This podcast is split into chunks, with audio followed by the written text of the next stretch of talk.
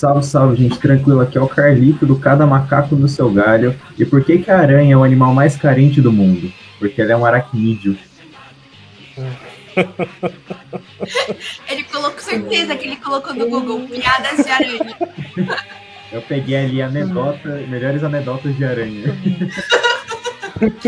Zé Ruela demais. Oi, gente, aqui é a Carol e eu quero saber se o macaco-aranha é um primata ou é um aracnídeo. Boa, Carol. Quem fala é Matheus Reis e por que, que a Dona Aranha subiu na parede?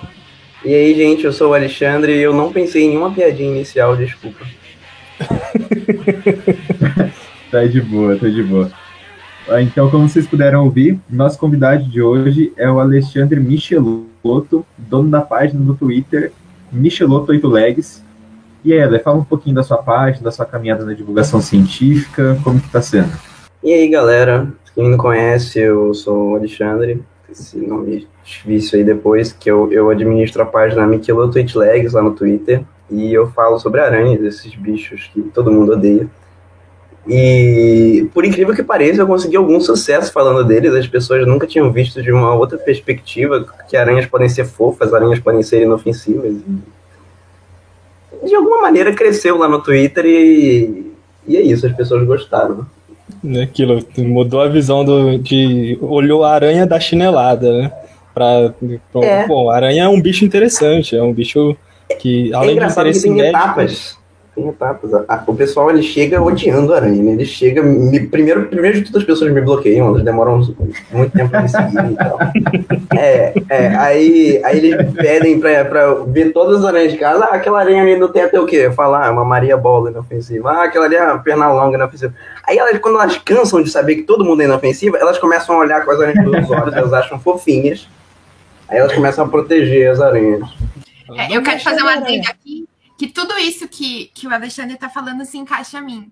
Porque eu já, já tinha comentado aqui no podcast antes que eu comecei a seguir há uns anos, há uns, anos, há uns meses, bastante perfil de divulgação científica, né? E eu acho que talvez um dos primeiros tenha sido o, o dele, de aranha. Porque eu morria de medo de aranha. Eu era apavorada. Eu matava tudo sem dó nem piedade. Eu era exterminadora total de aranha. Mas é, aqui em casa parece pouca, na verdade. Então, não, se colocar na conta, eu não fui uma, uma genocida, nada do tipo, entendeu? Mas mesmo assim, é, era muito difícil para mim, porque eu morria de medo. E, e eu, eu, sentia que algumas delas, elas não gostavam muito de mim também. Era uma troca era uma troca meio mútua. Teve uma que levantou as patinhas para mim, que eu tenho certeza que ela queria me matar. Tenho absoluta certeza. Aí, enfim, mas o, o perfil dele foi um dos primeiros que eu segui. E eu passei por todos esses estágios. Hoje eu não mato mais, eu tiro elas do meu quarto com toda a calma possível que eu consigo angariar. Mas tudo, tudo isso que ele está falando se aplica a mim com certeza. Carol, inimiga número um dos aracnídeos, cara. Sim. Você fazia isso só com a aranha ou você fazia com o escorpião também? Não, nunca vi um escorpião. Eu nunca vi um escorpião. Nunca apareceu um escorpião aqui em casa. Você é de São Paulo? Sou de São Paulo. Cara, Pô, eu, cara, eu, vivi minha vida sem ver escorpião também. Só quando eu vim aqui pro meio do mato que eu comecei a ver os bichos. Mas no Ai, Rio eu não vi nada, nada. Eu, eu não sei qual seria a minha reação, mas acho que eu não teria tanto medo como. Eles, eles são menores do que a gente acha que é. Você pensa no escorpião, é. você pensa num bicho desse, mas. O, o escorpião rei. Mas eles são, são, mais rápidos do que você imagina são, que eles são. Rápidos, mas eles não são nada agressivos, sabe? O escorpião não vai olhar pra você e já vai armar assim, não. Vou te contar. É. E aí, Micheloto, como é que a gente pode definir esses bichos? Quem que são as aranhas? Cara, aranhas são bichinhos incríveis e completamente incompreendidos. É, que todo mundo pensa aranha, a gente pensa veneno. De fato, a maioria das aranhas tem veneno, só que a porcentagem das aranhas que são perigosas para a gente de verdade. Nós, a, a, gente está aqui no Brasil, se, se, a gente tem mais ou menos ali uns 3.800 espécies, 4, 4 mil se você pegar, recortar os números de espécies perigosas para a gente, só tem três gêneros, vai, vai uns 8, 10, 20 espécies são perigosas, sabe? É, é, e é muito difícil esses bichos aparecerem. São as aranhas armadeiras, as aranhas marrons e as viúvas negras. Tirando todo o resto, é inofensivo, no, no quesito veneno. Claro, se você tomar uma mordida de caranguejeira vai doer bastante, mas o veneno dela em si não vai ser perigoso para você. É, aranhas são, são, são temidas por, por maioria das vezes por senso comum, né? Todo mundo tem medo que é um bicho de oito pernas, que é rápido, ele é, é imprevisível. E tem história pra caramba por trás, tem filmes para botar medo na cabeça de todo mundo, aracnofobia, aracnofobia. da vida. É complicado. Mas a gente que está mais em campo, a gente tem mais contato com algum desses gêneros que possuem peçonha e que tem algum interesse médico é, significativo. O armadeira, é, eu não sei o Carlito que está na Mata Atlântica, mas aqui pra gente, aqui no, no Centro-Oeste, é quase que comum, sabe? Toda, todo dia que eu estou em campo, é, é eu trombo com uma armadeira. E mesmo é um animal que aparenta o seu sinal, que você bate o olho nele e sabe que, que é uma armadeira por causa que ela tem um display mais defensivo. Então, é aquilo. Você já sabe qual é o bicho, então você já automaticamente você toma cuidado e evita um acidente. Aqui em Mata Atlântica chove armadeira, mano.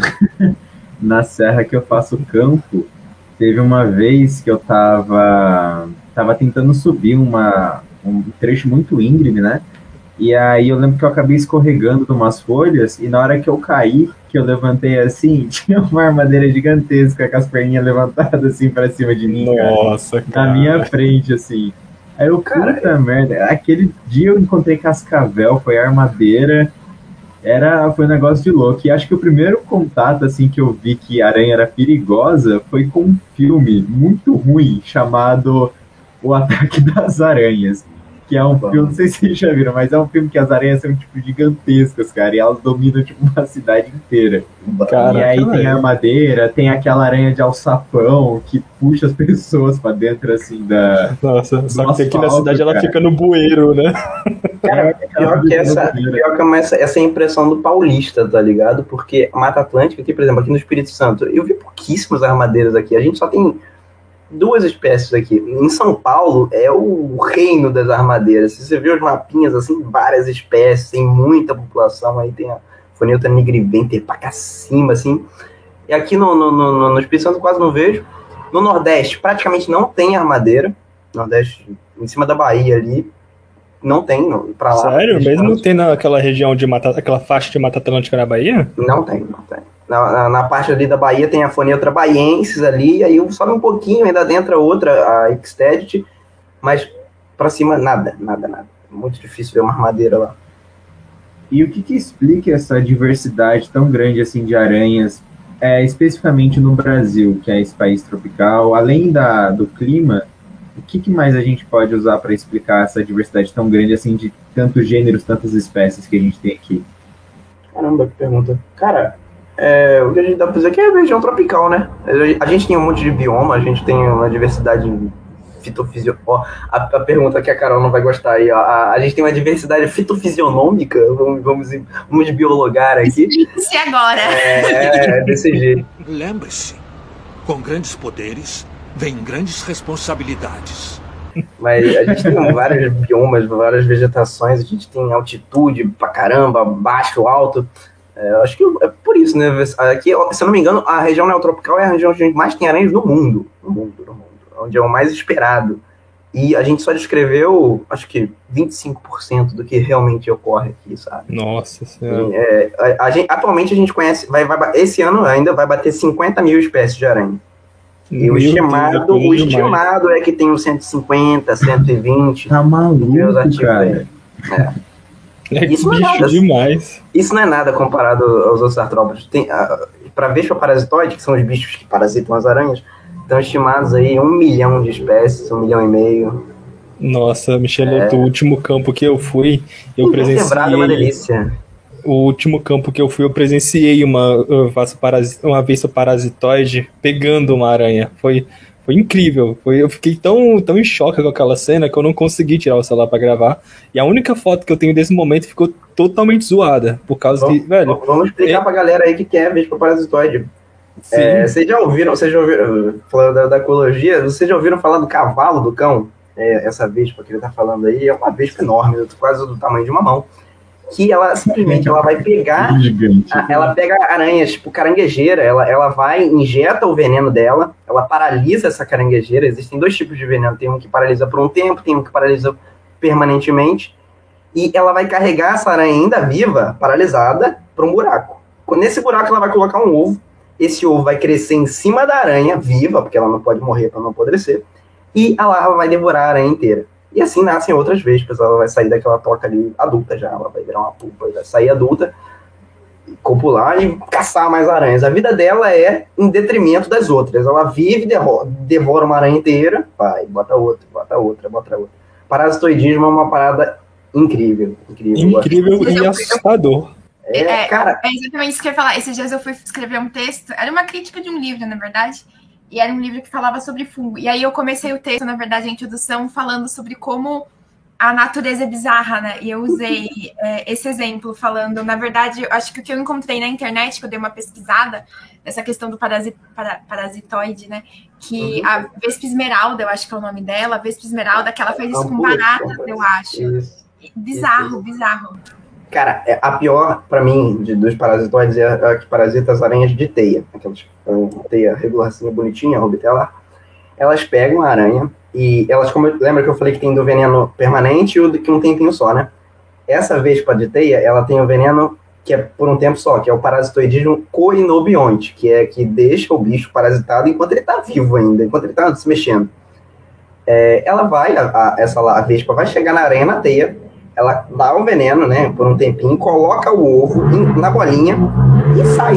A aranha volta a viver a vida dela, tranquila, com um ovo na, em cima do abdômen aquela larva vai começar a crescer aos poucos, comendo partezinha por partezinha da aranha, até que ela vai ficar do tamanho do abdômen dela, bem grande. Quando ela estiver bem grande, assim, ó, vou te matar essa semana, ela vai obrigar, ela, ela obriga a aranha quimicamente lá, a, a construir o próprio, o próprio caixão dela. Ela, ela cava a própria cova. Ela vai fazer uma teia tipo um castelo Caraca. super defensivo. Porque que louco, cara. o objetivo da aranha é proteger a própria larva, que vai matar ela, e ela, ela constrói uma, uma teia super protetiva, assim, para poder a, a, larva poder matar ela, e aí ela vai empupar, e aí sai a vespa. É, é são as vespas, vespas de Darwin, essas. Nesse processo, a aranha sente dor? Tem algum tipo de estudo que fala sobre se elas sentem dor ou não? Cara, a dor em artrópode é uma coisa muito controversa. Tem gente que fala que sente, tem gente que fala que não sente. A gente não tem um estudo, assim, um conhecimento muito bom, assim, da rede neural, sentimentos dos artrópodes. Mas é, a gente acredita que sim, né? Quando a gente... É. É, é, eu não gosto de falar muito isso, mas um aracnólogo, a gente que trabalha com invertebrado, mata muito bicho para poder levar para coleção e tal toda vez que as aranhas caem no álcool, elas esticam a perna, assim, né? você vê que sente um sofrimento, mas não tem como te dizer assim, ah, a aranha sente dor, sabe? Saiu um artigo aí recentemente dizendo que os crustáceos sentem dor, os insetos provavelmente sentem dor, mas dizer que insetos sentem dor ia revolucionar a, a, a ciência de um jeito, sabe? E, então as pessoas tomam cuidado com isso. Então não tem como eu te afirmar, sentem dor ou não sentem dor. Eu tenho uma pergunta, Micheloto é, em questão da aranha, que ela faz o, o, a teia em forma de. Igual você deu o exemplo, em forma de castelo. É uma forma protetora para essa larva. Essa teia muda o formato de acordo com a espécie da aranha? Ou essa vespa ela paratiza só um tipo de, de aranha? Cara, como eu disse, as vespas parasitoides são animais muito diversos. É, Existem poucas, algumas espécies de vespas conseguem parasitar, ser parasitoide de uma ou duas espécies, mais, mas geralmente cada espécie de vespa parasita uma aranha específica. E cada aranha faz um tipo de teia diferente, dependendo da espécie e tal.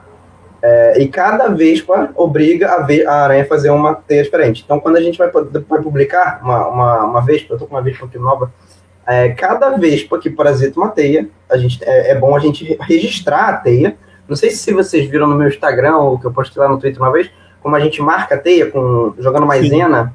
Então, é, cada vez que uma, a gente registra um desse castelo aí, é bom a gente registrar essa teia e registrar, é, catalogar, né, descrever como que essa vespa forma a, a, teia final, como ela vai controlando. Isso é uma, é uma área de estudo, é, é a manipulação comportamental do parasitoide.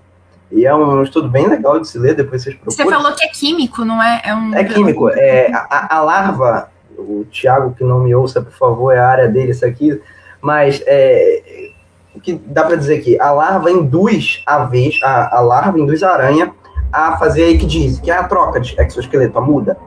ela, ela induz essa, essa aranha a produzir equidizona, que é um hormônio que vai fazer isso, e ela, ela coloca bastante dose, alguma coisa assim, e, e, a aranha fica super protetiva, por isso que ela forma esse castelo e acaba protegendo a larva, para ela poder cavar a própria cova.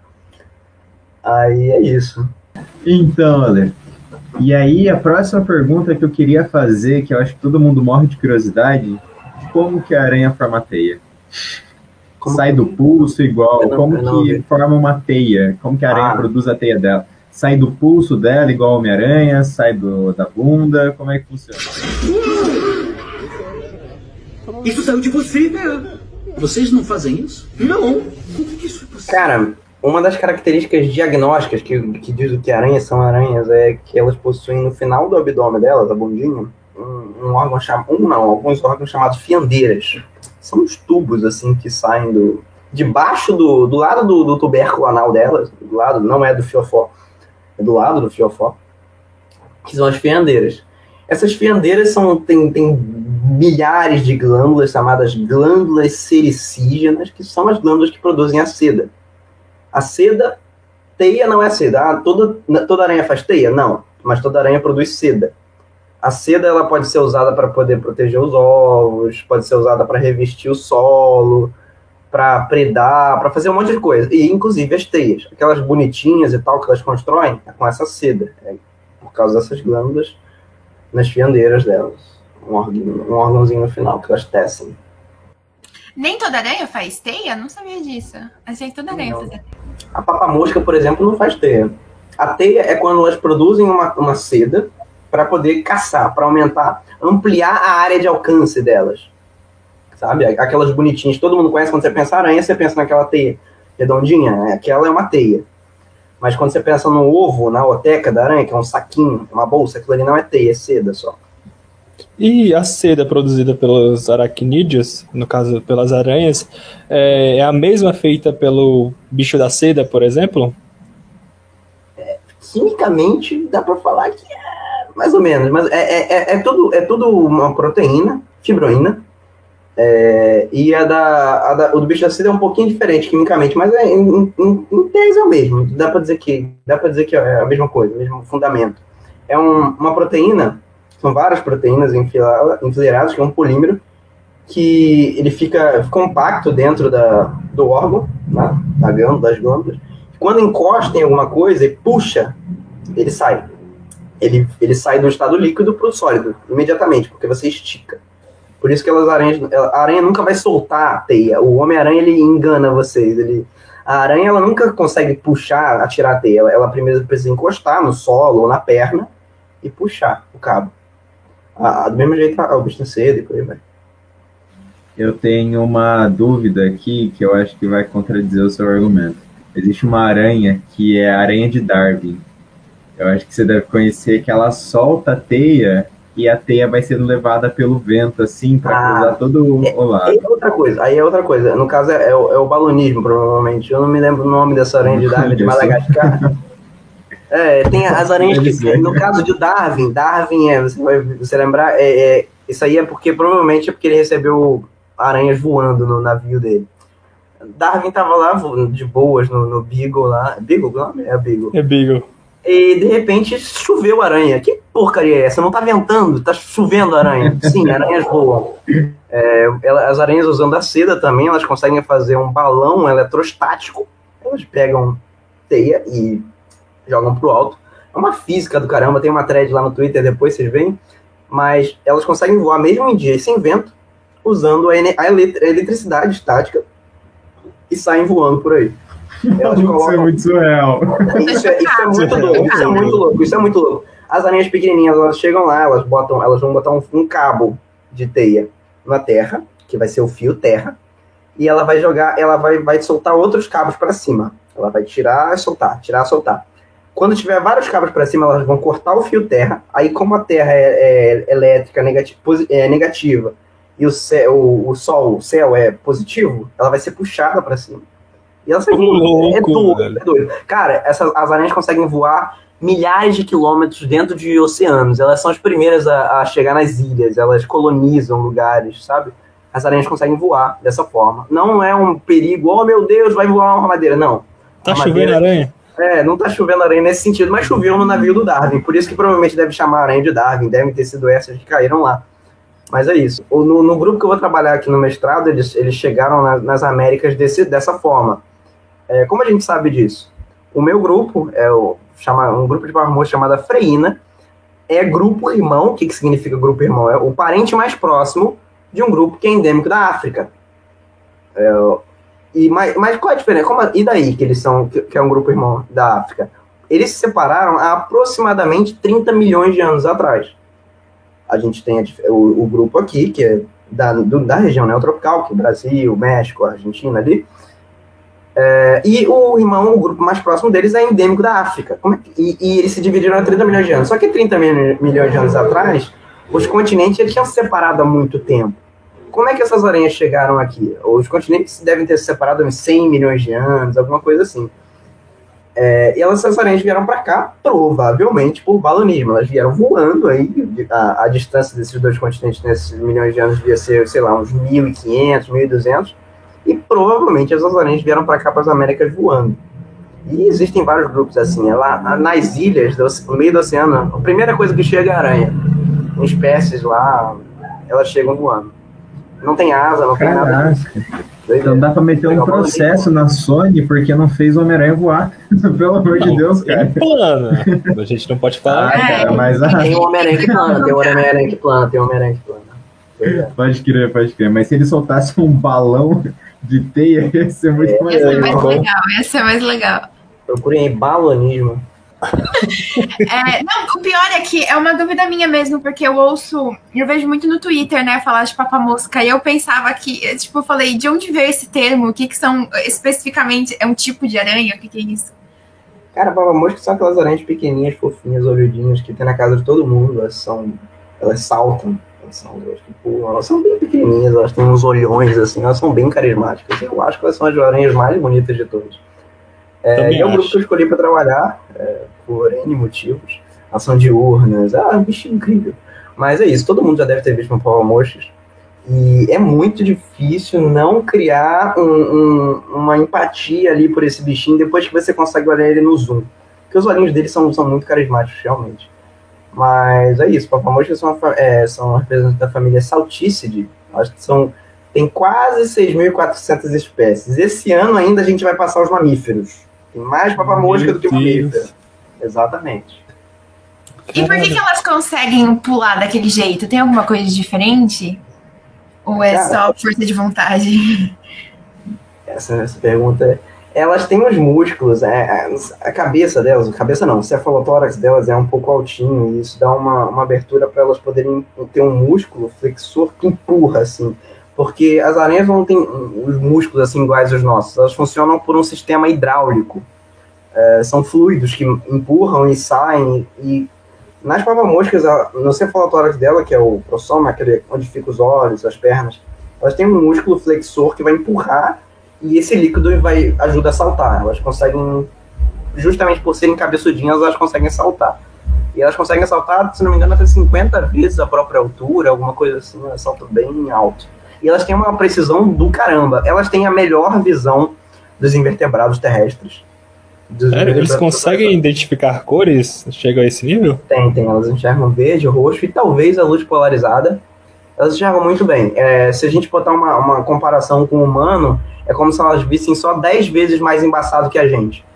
Por um bichinho tão pequeno, um, é, é, por um bichinho cara. tão pequeno, elas conseguiriam passar na, na no Detran, sabe? Pra, tirar uma carteira de motorista. É incrível. É, para um bichinho tão pequeno, elas enxergam 30 centímetros para frente e é um cérebro minúsculo. É um cérebro minúsculo. Eu, eu já fotografei para mosca de 3 milímetros. Gente, 3 milímetros, vocês pegam uma régua aí. É um bicho muito pequeno, muito pequeno. É, eu, eu dei bobeira aqui, eu esqueci que tem a famosa aranha-pavão, que se eu não me engano é uma papamosca, né? É. Que é um bicho que faz seleção sexual, não é? Uhum, uhum. Que é um bicho lindo. Joguem no Google aí, gente. Aranha, pavão, maratos, maratos, peacock spider, por aí vai. Elas dançam, elas são lindas, lindas. É o bicho mais bonito que tem. Das aranhas, ela é o bicho mais incrível que existe. Eu não acho não, mas é isso aí. Da hora, mano.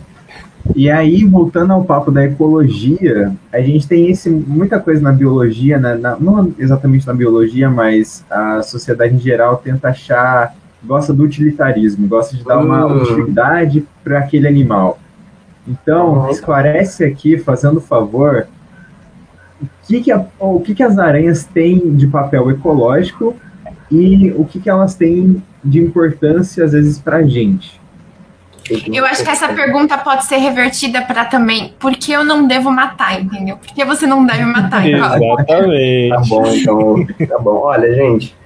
Primeiramente, eu, eu não gosto desse conceito que os animais eles não têm um papel, assim, eles não são atores, eles não existem para você. O humano não é nada, a gente não tem, a gente não tem necessidade nenhuma para os outros. A gente, todo mundo só está sobrevivendo e existindo. Mas que, que a gente pode fazer que as aranhas fa falar que a gente, as aranhas fazem, o que, que a gente pode falar que as aranhas fazem de bom? O que, que a gente pode falar que as aranhas fazem de bom? Para cortar. né? É... Bom, é, as aranhas são os maiores controladores de insetos. Maiores, não, não tem quem compare. Pegar as porcentagens aqui no artigo que saiu. Nós humanos, mais ou menos, pesamos 400 milhões de toneladas. Todo, se você pesar, todo mundo. E as aranhas pesam, se você somar todas as aranhas do mundo, elas pesam, sei lá, 25 milhões de toneladas, mais ou menos. Essas 25 milhões de, aranha- de toneladas de aranhas comem por ano 400 milhões de toneladas, principalmente de insetos. São 90, 98% de insetos. Ou seja, as aranhas, anualmente, entre 400 e 800 milhões de toneladas, elas comem só de insetos. Se não existisse aranha, imagina 800 milhões de toneladas a mais aí, de, de mosquito, como é que isso aqui ia estar uma beleza. É muita biomassa. As aranhas, Muita elas, elas- biomassa. aí por isso que dá pra falar, se as aranhas quisessem, elas comeriam a humanidade inteira, porque elas comem o nosso peso do quase duas vezes de inseto. Elas comem o peso da humanidade em inseto. Então agora imagina isso tudo na sua casa. As aranhas são controladoras incríveis. Mas agora vamos pensar aqui uma importância biomédica e as aranhas têm, a maioria das aranhas tem, tem veneno, como eu, como eu falei no começo, mas uma minoria é, é perigosa para gente, o veneno principalmente para paralisar esses insetos, mas a gente pode pegar alguns venenos e, e transformar para tentar fazer remédios.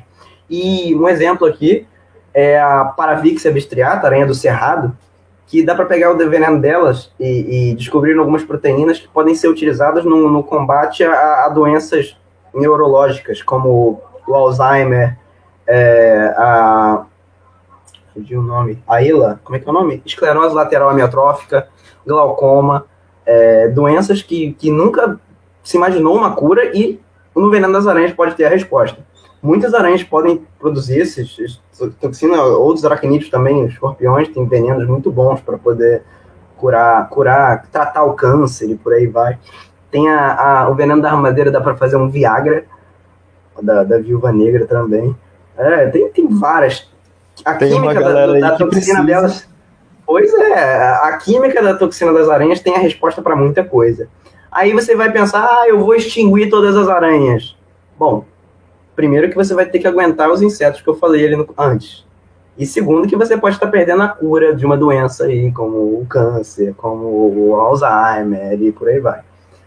Então, ainda tem muito que se estudar, a gente não conhece praticamente nada do veneno das aranhas. A gente, a gente não conhece nem as espécies de aranha, como eu falei, ainda falta aí 75% para a gente encontrar pra- praticamente.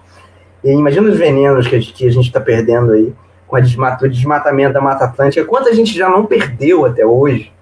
Quantas espécies, quantas oportunidades a gente não perdeu que podem estar aí na natureza e simplesmente ninguém procura estudar? Complicado.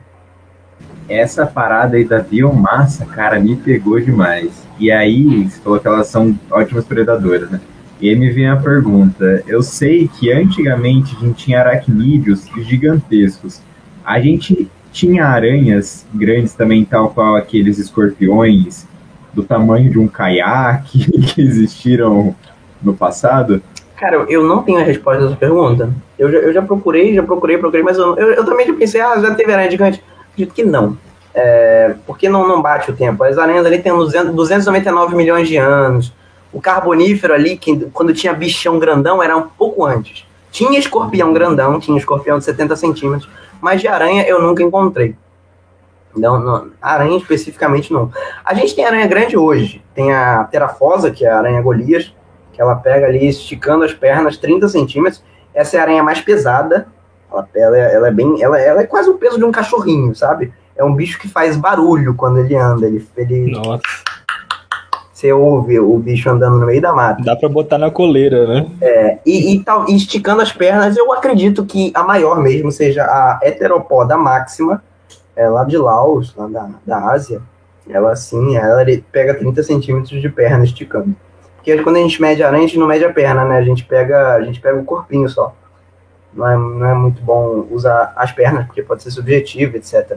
Mas é isso, a aranha mais pesada a gente tem hoje, aqui na, na Amazônia mesmo. A, joguem no Google aí, aranha Golias, é, predadora, Comedora de pássaros. comedora de pássaros, é, alguma coisa assim, terafosa. São três Tem uma espécies. foto dela comendo um passarinho, mano. É muito. É Não, muito não um passarinho, doideira, o bicho é quase o doideira. tamanho do pombo, né, pô? Cara, É, o nome delas, o nome delas é esse por causa disso. É quando os, os- os desgraçados dos europeus vieram pra cá, eles encontraram alguma comendo um passarinho e, e chamaram isso. Era migali, se eu não me engano. É, e por aí vai. Vários bichos que comiam passarinhos e Ornitofagos, chamaram né? assim. É, é doideira, é doideira. Eu pesquisei essa heteropoda máxima aqui no, no Google. um bicho gigante. É muito grande, é um bicho que vive nas cavernas lá de Laos e por aí vai. Você é louco. Eu vou mandar um aqui no grupo depois pra galera ver. É muito grande, cara. Pedi pro Fernando fazer uma ilustração dela pra colocar na capa assim, do episódio. O Bom, bicho é gigantesco, cara. Sem, sem condição. E aí tem uma parada que me instiga bastante. que O pessoal sempre fala assim: a Austrália é o lugar que tem mais aranha perigosa no mundo. Só que, através de você, eu fiquei sabendo que não, que não é a Austrália. Cara, a, Austrália é superestimada. A Austrália é superestimada. Ah, a Austrália não. A Austrália tem- Exatamente. Eu até tem quero falar duas- isso depois. Tem, tem dois grupos ali, mas ninguém morre assim pra aranha desde 1969 na Austrália. Entendeu? É, lá não, não. Claro, lá tem soro, etc. Mas não é por espécie de aranhas perigosas, sabe? Lá é, eles vão ter a viúva, uma viúva, é Latrodectus. Me fugiu o nome agora, mas eles têm uma viúva, eles chamam de Redback Spider.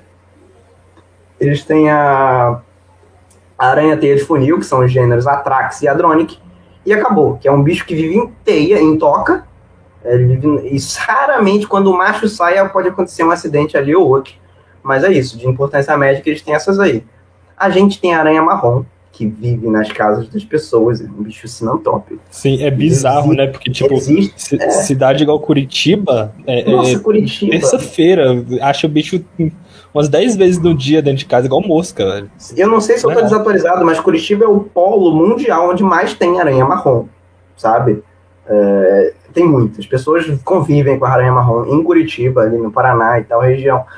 Elas gostaram, se adaptaram muito bem ao lugar e elas existem demais. E é um bicho, como eu disse, sinantrópico, adaptado ao ambiente urbano. E é perigoso. é, As, as mordidas das, das aranhas marrons causam necrose, por aí vai. E é um bicho que está no meio da casa. E qual, eu continuo, armadeira, aranha armadeira também, elas não, não estão tantas anantrópicas quanto as aranhas marrons, mas elas também podem aparecer em casa, são, chamam também de aranha da banana.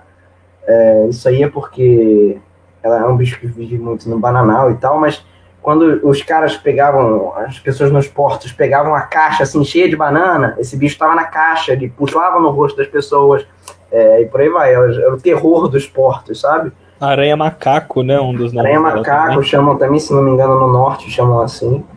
É- Ela é um bicho que pula, ela corre, ela é bem, ela é bem defensiva, como você disse, ela arma, ela não é um bicho que tem um humor muito bom, entendeu? É, Ela, o ela display dela é incrível. qualquer né? coisa, ela- ela já, já é agressiva, assim, tá na TPM permanentemente, é um bicho muito raivoso. Mas é isso, ela- se você não mexer com ela, ela vai parar. É um bicho legal. Não sei se vocês já repararam, mas quando elas armam, as quelíceras dela ficam bem vermelhas, assim. Sim. E por Elas, que? elas, que é elas aquele será- bravam ódio, elas babam, assim, sabe? Ela começa a ferver de É ódio. né? um bicho muito raivoso, assim. Ela não sai daqui. E o, todo o design do bicho é cheio de, de marca, assim. Sai daqui, meu parceiro, eu vou te machucar, eu vou te matar. E, e realmente, uma picada da armadeira ali, uma mordida da armadeira, se você tomar sem chorar, porque dói muito, dói muito. É, era isso que eu ia perguntar, o que que... Na verdade, eu não, eu não sabia se essa pergunta ia ser muito, muito útil, assim. Mas era uma curiosidade minha. aqui que você falou que a, a viúva negra, a armadeira e a marrom aqui no Brasil, que são Uhum. É, que fala da viúva. É, o, que, o, o que que o veneno... Se, se os venenos causam mais ou menos a mesma coisa, ou se Hum, cada bom. um tem uma, especific- uma especificidade? Então, vou falar das cinco, então. Existem dois tipos de veneno perigoso nas aranhas. É, de quatro delas, é o veneno neurotóxico, que é o veneno que atinge o nosso sistema nervoso, que são venenos que doem bastante. É, no caso da viúva negra, a armadeira e as duas lá da Austrália, a aranha teia de funil, que é um veneno que dói muito. Você- você- nossa, você vai direto no sistema nervoso, as proteínas vão atuar ali e dói bastante. No caso da armadeira, vai, vai doer muito, da viúva negra também, vai, da viúva é um efeito sistêmico, da, da, da aranha teia de funil também. Mas o veneno da, da marrom é diferente. É um veneno. Veneno. É um veneno citotóxico que ele mata as células, ele necrosa o tecido que está ali. É, e isso é. A, a história do veneno da aranha marrom é muito legal, se você quiser, dá para falar um pouquinho depois. Mas é, evoluiu com as bactérias e tal, a NRSA, é, outras aranhas também têm. É um, é, e também ele ataca o tecido. Ele não sente dor. a- o veneno da aranha marrom não dói. Você toma a mordida, você não sente que tomou.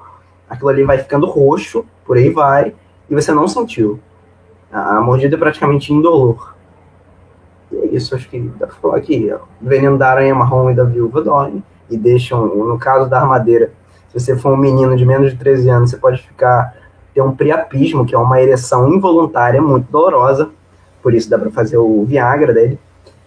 É, e dói bastante. Dá uma diarreia, deixa bem complicado, deixa bem inchado. Veneno da viúva dá muita salivação, você fica nervoso, suando pra caramba, muita ansiedade. Complicado. Não, é- não recomendo. Eu acho que é uma, é uma coisa muito interessante, né? Porque a gente tá acostumado a lidar, assim, no dia a dia com veneno como sendo uma coisa exclusivamente ruim. Principalmente em animais que, que são é, conhecidos por, por darem medo, né? Tipo aranha e cobra. E aí, na verdade, eles podem ser muito bem utilizados, só que eu acho que a gente escuta pouco falar disso, né? A gente tem pouca educação voltada a, a- a- aos benefícios disso. Eu acho interessante pensar como a gente ouve, não ouve muito sobre. Tá bom, é porque você ia falar justamente disso e eu, eu que pensei aqui. Mas primeiramente dá pra fazer soro, né? Soro. O veneno do escorpião faz o soro do escorpião, o veneno da cobra faz o, veneno, o soro da cobra. Isso salva muitas vidas. Faz no Butantan, faz no Vital Brasil. E remédio. Com certeza. É, a gente lembrar também que a peçonha, o veneno, é, ao mesmo tempo que ele pode ser usado para a, a- a digestão do alimento dela, também pode ser usado como um remédio, sabe? A diferença do, do, do veneno para o remédio é só a dosagem. É, levando um pouco para serpentes, é, quem tem remédio, quem tem pressão alta e toma o captopril, é, tem que agradecer às jararacas, que é através de uma enzima do, do- da peçonha dela que foi desenvolvido esse remédio.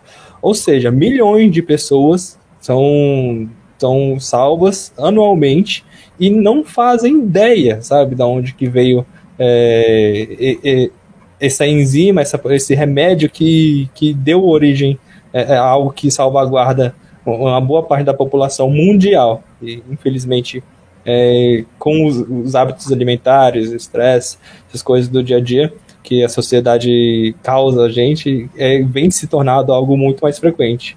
É, na verdade, a gente falando nessa questão né, de interesse médico, como que a gente identifica a- as aranhas que possuem essa questão né, de, interesse médico? Se tem como identificar assim de cara?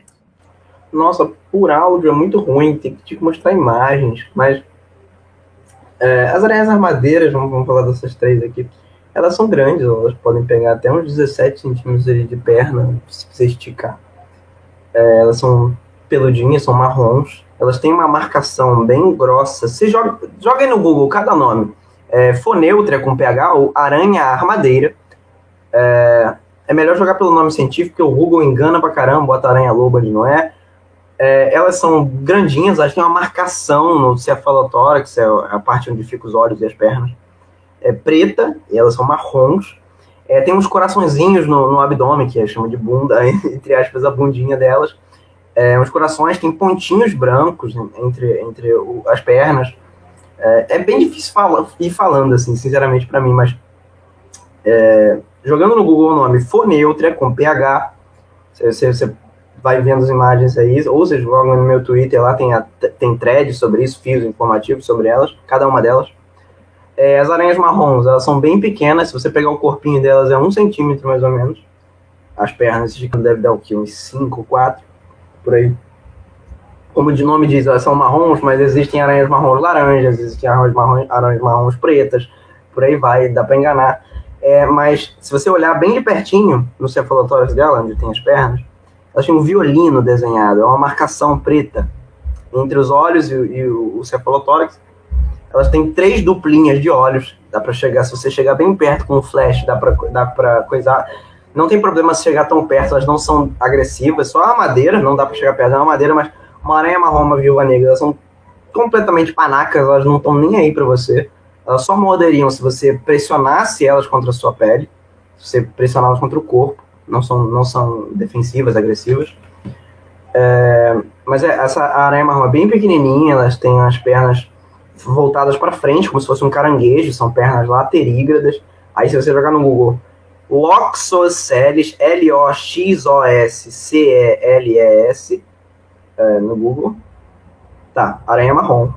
E a viúva negra, todo mundo conhece, né, aquele desenho de ampulheta na parte ventral, no abdômen. Tem muita tatuagem errada aí, a ampulheta é na parte de baixo, é na parte do ventre, na barriga da, da, da, da viúva.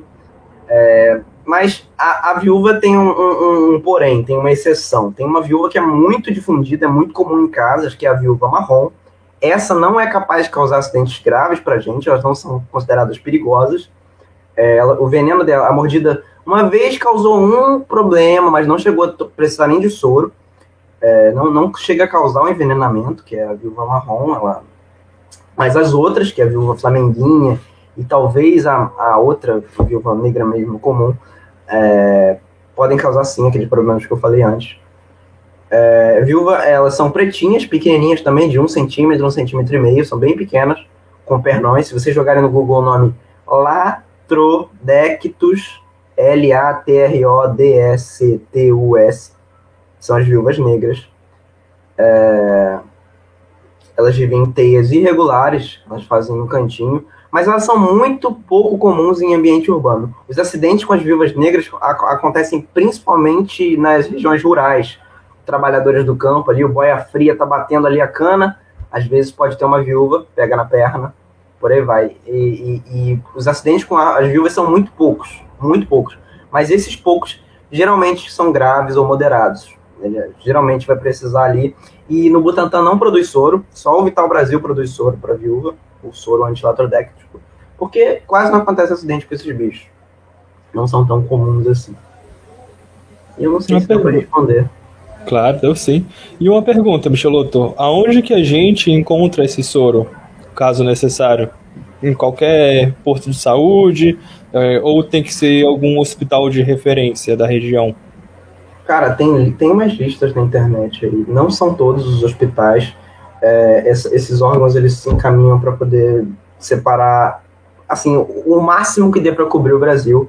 Existem hospitais, por exemplo, aqui onde eu estou, eu estou na cidade de Alegre, no Espírito Santo. Se eu for picado, se eu for mordido por uma aranha marrom aqui, eu não vou conseguir o soro aqui na região. Eu vou ter que correr para Cachoeiro, que é Cachoeiro do Tapimirim, que é uma hora e meia daqui mais ou menos, porque lá tem o soro. Aqui não tem onde eu estou. É, essa, essa parte da distribuição é um pouco falha. Não é qualquer posto que tem. São, são alguns hospitais de referência que não cobrem todas as regiões, infelizmente. Isso é um problema que a gente tem. Muita gente morre por isso, não, por falta de soro, por falta de cobertura diária. É, e o que mais precisa é escorpião, também falta. E esse é o principal problema. Por que, que a gente no Brasil aqui morre? Anualmente deve morrer aí umas 80 pessoas, 60 pessoas entre aranha e escorpião. E, como eu falei, lá na Austrália não morre ninguém desde 1969, porque tem soro, tem cobertura sabe? E isso é um problema. A, a OMS chama de doença tropical negligenciada, que dava para resolver. O soro é, é, é, o remédio que trata qualquer acidente com peçonhento, e para a gente falta. Você pode falar das, das serpentes aí, tem, tem lugar que solta que falta veneno de, de serpente, de soro Sim, sim. lo- lobotrópico, né? Que chama. Botrópico, Como é- como é que é? E, Isso é um problema. E é um problema muito grave. Né?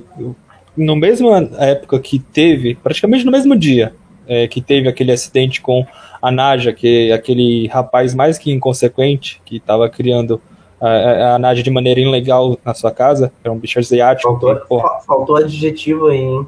então, é que a gente está tentando evitar levar processo. Tá certo. Eu já tá quase tomei processo dele. Então, então, inconsequente é um adjetivo que eu acho que, que cabe a esse infeliz que não sabe metade do que deveria, de acordo com o curso que ele faz na faculdade. Mas é, na mesma época, se eu não me engano, dois dias é, é, depois disso, teve um caso no Nordeste, se eu não me engano, no interior do Ceará, de um senhor que tomou uma picada de uma, de uma jararaca, de uma jararaca relativamente pequena, que ele não conseguiu chegar é, é, com é, a tempo de tomar o soro e infelizmente veio a óbito, sabe?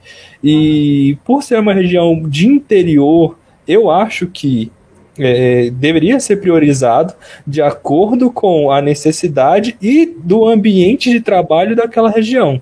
Porque uma pessoa que mora na cidade é, não vai ter. As chances de ter um, um acidente são mínimas, sabe? Uma pessoa que está em São Paulo, sabe? Na eh, São Paulo capital.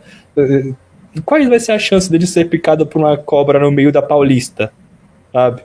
É, agora uma pessoa que, igual você falou, é um boia fria, é uma pessoa mais do interior, sabe? Ou que tem é, é, uma região que a base dela é do, do agronegócio mais sustentável, mais familiar, que geralmente são as famílias que estão diretamente trabalhando na terra. Quais são as chances? Essas chances não são hum, 100 vezes maiores do que uma pessoa que está perto de um hospital de referência? Então, eu acho que a localização dessas pessoas, desse, desses soros é, anti-peçonha, deveriam ser mais, mais bem distribuídos e mais bem olhados, sabe? É uma falha muito grande no Brasil que fala assim, ah, não vai ter competência para fazer. Inclusive, já teve uma vez que, que é, um- uma pessoa chegou é, falando que recebeu picada de cobra e me mandaram mensagem no, no, no Instagram, falando assim, ô, que cobra é essa daqui que picaram aqui? Falando assim, falo, velho, o médico do seu posto de saúde não sabe identificar, sabe? Que não seja a serpente, ele tem que saber identificar os sintomas, sabe? Então eu vejo que é uma, um, um- uma falha, tanto na questão de saúde, na questão sanitária, como na questão de prevenção. sabe? A questão, pô, velho, um médico que não sabe e, e que trabalha numa área que tem recorrência de, de, de picada de, de serpentes, picada de serpentes, não sabe identificar os principais sintomas de, desse, pelo menos dos quatro grupos de serpentes peçonhentas do Brasil, cara. E se não tivesse me mandado mensagem, provavelmente esse cara tinha morrido.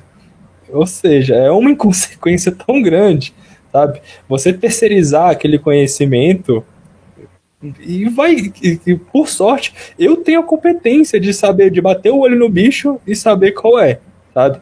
É, mas vai que era um- um- um- uma outra pessoa sem essa capacitação. Isso não é trabalhado nos cursos de medicina Não- também. Isso é não uma, é isso trabalhado. uma coisa que precisava ser mais treinada mesmo. Tem, é uma, uma dos problemas da, da, do- da falta de soro é isso, né? o, o treinamento médico para poder identificar. É, no caso da- das aranhas, do- das, das serpentes, até dá para saber, né? Ah, tal sintoma foi uma cascavel, tal sintoma foi uma jararaca, tal sintoma sim. foi uma surucu, tal sintoma foi uma coral. Mas no caso das aranhas, é melhor levar o, o bicho. Pra, pra cobra é um bicho grande, não é legal, não é o ideal, né? Não é o idêntico. O, o, fugiu a palavra. O recomendável. Não, não é o recomendado levar o bicho, porque provavelmente a pessoa vai matar, isso é crime ambiental, e pode causar mais acidente, etc, etc, etc. E dá para reconhecer. Mas no caso das aranhas, o melhor é levar o animal pro, pro, pro, pro, pro ponto de socorro, pro lugar que você for atendido, para poder tentar identificar, porque na maioria das vezes era uma, uma aranha inofensiva, na maioria das vezes não era isso. Tem gente que, nossa, dá uma raiva. É, aconteceu alguma coisa, ah, meu filho se machucou, caiu da escada, ele tá inchado, não sei. Aí olha para o primeiro bicho que aparece na parede, ah, foi aquela aranha ali. Aí leva e fala que foi aranha. Entendeu? A, a primeira aranha que apareceu foi a aranha que machucou o filho da pessoa. Entendeu? É, é claro, o desespero não dá para dizer nada, mas isso é um problema. O, a falta de soro é, é, são por alguns problemas, principalmente pela coleta, inicialmente pela coleta, tem problema para coletar, a gente não consegue os bichos, é, precisa de uma grande quantidade, escorpiões, aranhas, precisa coletar, precisa trabalhar mais com isso para poder conseguir o soro. Tem, tem problema no processamento desse soro, na hora de, de, de botar no cavalo, tirar, vai ter problema também. Os custos, principalmente, teve corte esse ano. O Bolsonaro não quer que as pessoas se protejam dos venenos. Teve corte na produção de soro no Butantan, no, no, no, no Vital Brasil. É, já, a gente já está numa situação decadente, está tendo acidente pra caramba. Principalmente, os escorpiões, ano passado, eles passaram as serpentes, passaram em muitas serpentes. Teve muito acidente. Deixa eu ver os dados aqui. Sim. Quantas pessoas tiveram acidente com, com escorpiões? 178 pessoas vieram óbito por escorpiões. Foram 144.876 é, acidentes com escorpiões no, no, Brasil em 2020. Eu falei ano passado, mas esqueci, a gente já está em 2022. Mas muitos acidentes. Por isso que eu digo, é uma doença tropical negligenciada. Todos esses acidentes poderiam ter sido tratados com soro, no caso do, do, do escorpião, soro escorpiônico, e tem problema e vai lá e cortam os gastos para fazer isso. Tem problema também na biossegurança, falta freezer, falta básico para poder produzir e conservar esses soros, estraga soro. Falta problema na logística de distribuição, como a gente disse, não, não pega todas as áreas. Se eu tomar um acidente aqui, se eu tomar uma mordida de aranha marrom aqui agora, eu tenho que correr uma hora e meia para poder pegar. Se fosse uma surucucu, que, que me, me mordesse aqui, e picasse, né, que chama, é, eu ia ter que correr uma hora e meia para poder tentar pegar o soro. E, se, e com o risco de não ter quando chegar lá. Com risco e de não ter. O conhecimento médico para poder diagnosticar o, o, o, bicho. Então, falta de tratamento, falta de um monte de coisa. E isso é um descaso. É, tem um, um, tem um, teve um trabalho, um artigo que, que relacionou aqui, fizeram os dados de levantamento na Austrália de peçonhentos cavalos matam mais do que todos os animais venenosos da Austrália juntos. Se você pegar o, pegaram do ano desde 2000 até 2013, quantas pessoas morreram de, de para vespas, abelhas e 27 pessoas para serpentes, 27 pessoas em 13 anos, para aranha zero, para carrapatos, formigas 5. Aí se você pegar o Brasil em um ano morre muito mais que isso, entendeu? A gente tem um problema muito sério que é o soro a, a distribuição desse soro, falta soro, então era para ser o melhor e não acontece. Então, além da gente viver no país com maior quantidade de animais é, relativamente perigosos para a gente, a gente tem uma falta aí de políticas públicas é, exacerbado, né? Exatamente. Gigantesco uh, esse gap aí que a gente tem, porque é igual você falou, é muito acidente para cá e coisa que poderia ter sido é, resolvido, né? Por exemplo, aí o pessoal fala assim, ah, mas o Brasil é um, é um país de proporções continentais, a Austrália também. Hum, é então, a maior ilha continental, né, que existe é. no mundo. Cara, e... a gente tem o, dois polos. O, o, em Minas Gerais é o lugar onde tem mais acidente com escorpião, onde tem mais incidência de escorpião. Não sei se é acidente, mas, mas a incidência. Tem muito escorpião em Minas Gerais. E acontece muitos acidentes ali sabe? Por que, que não tem uma, uma abordagem ali de, de soro para poder tratar todas as pessoas? As pessoas acabam morrendo.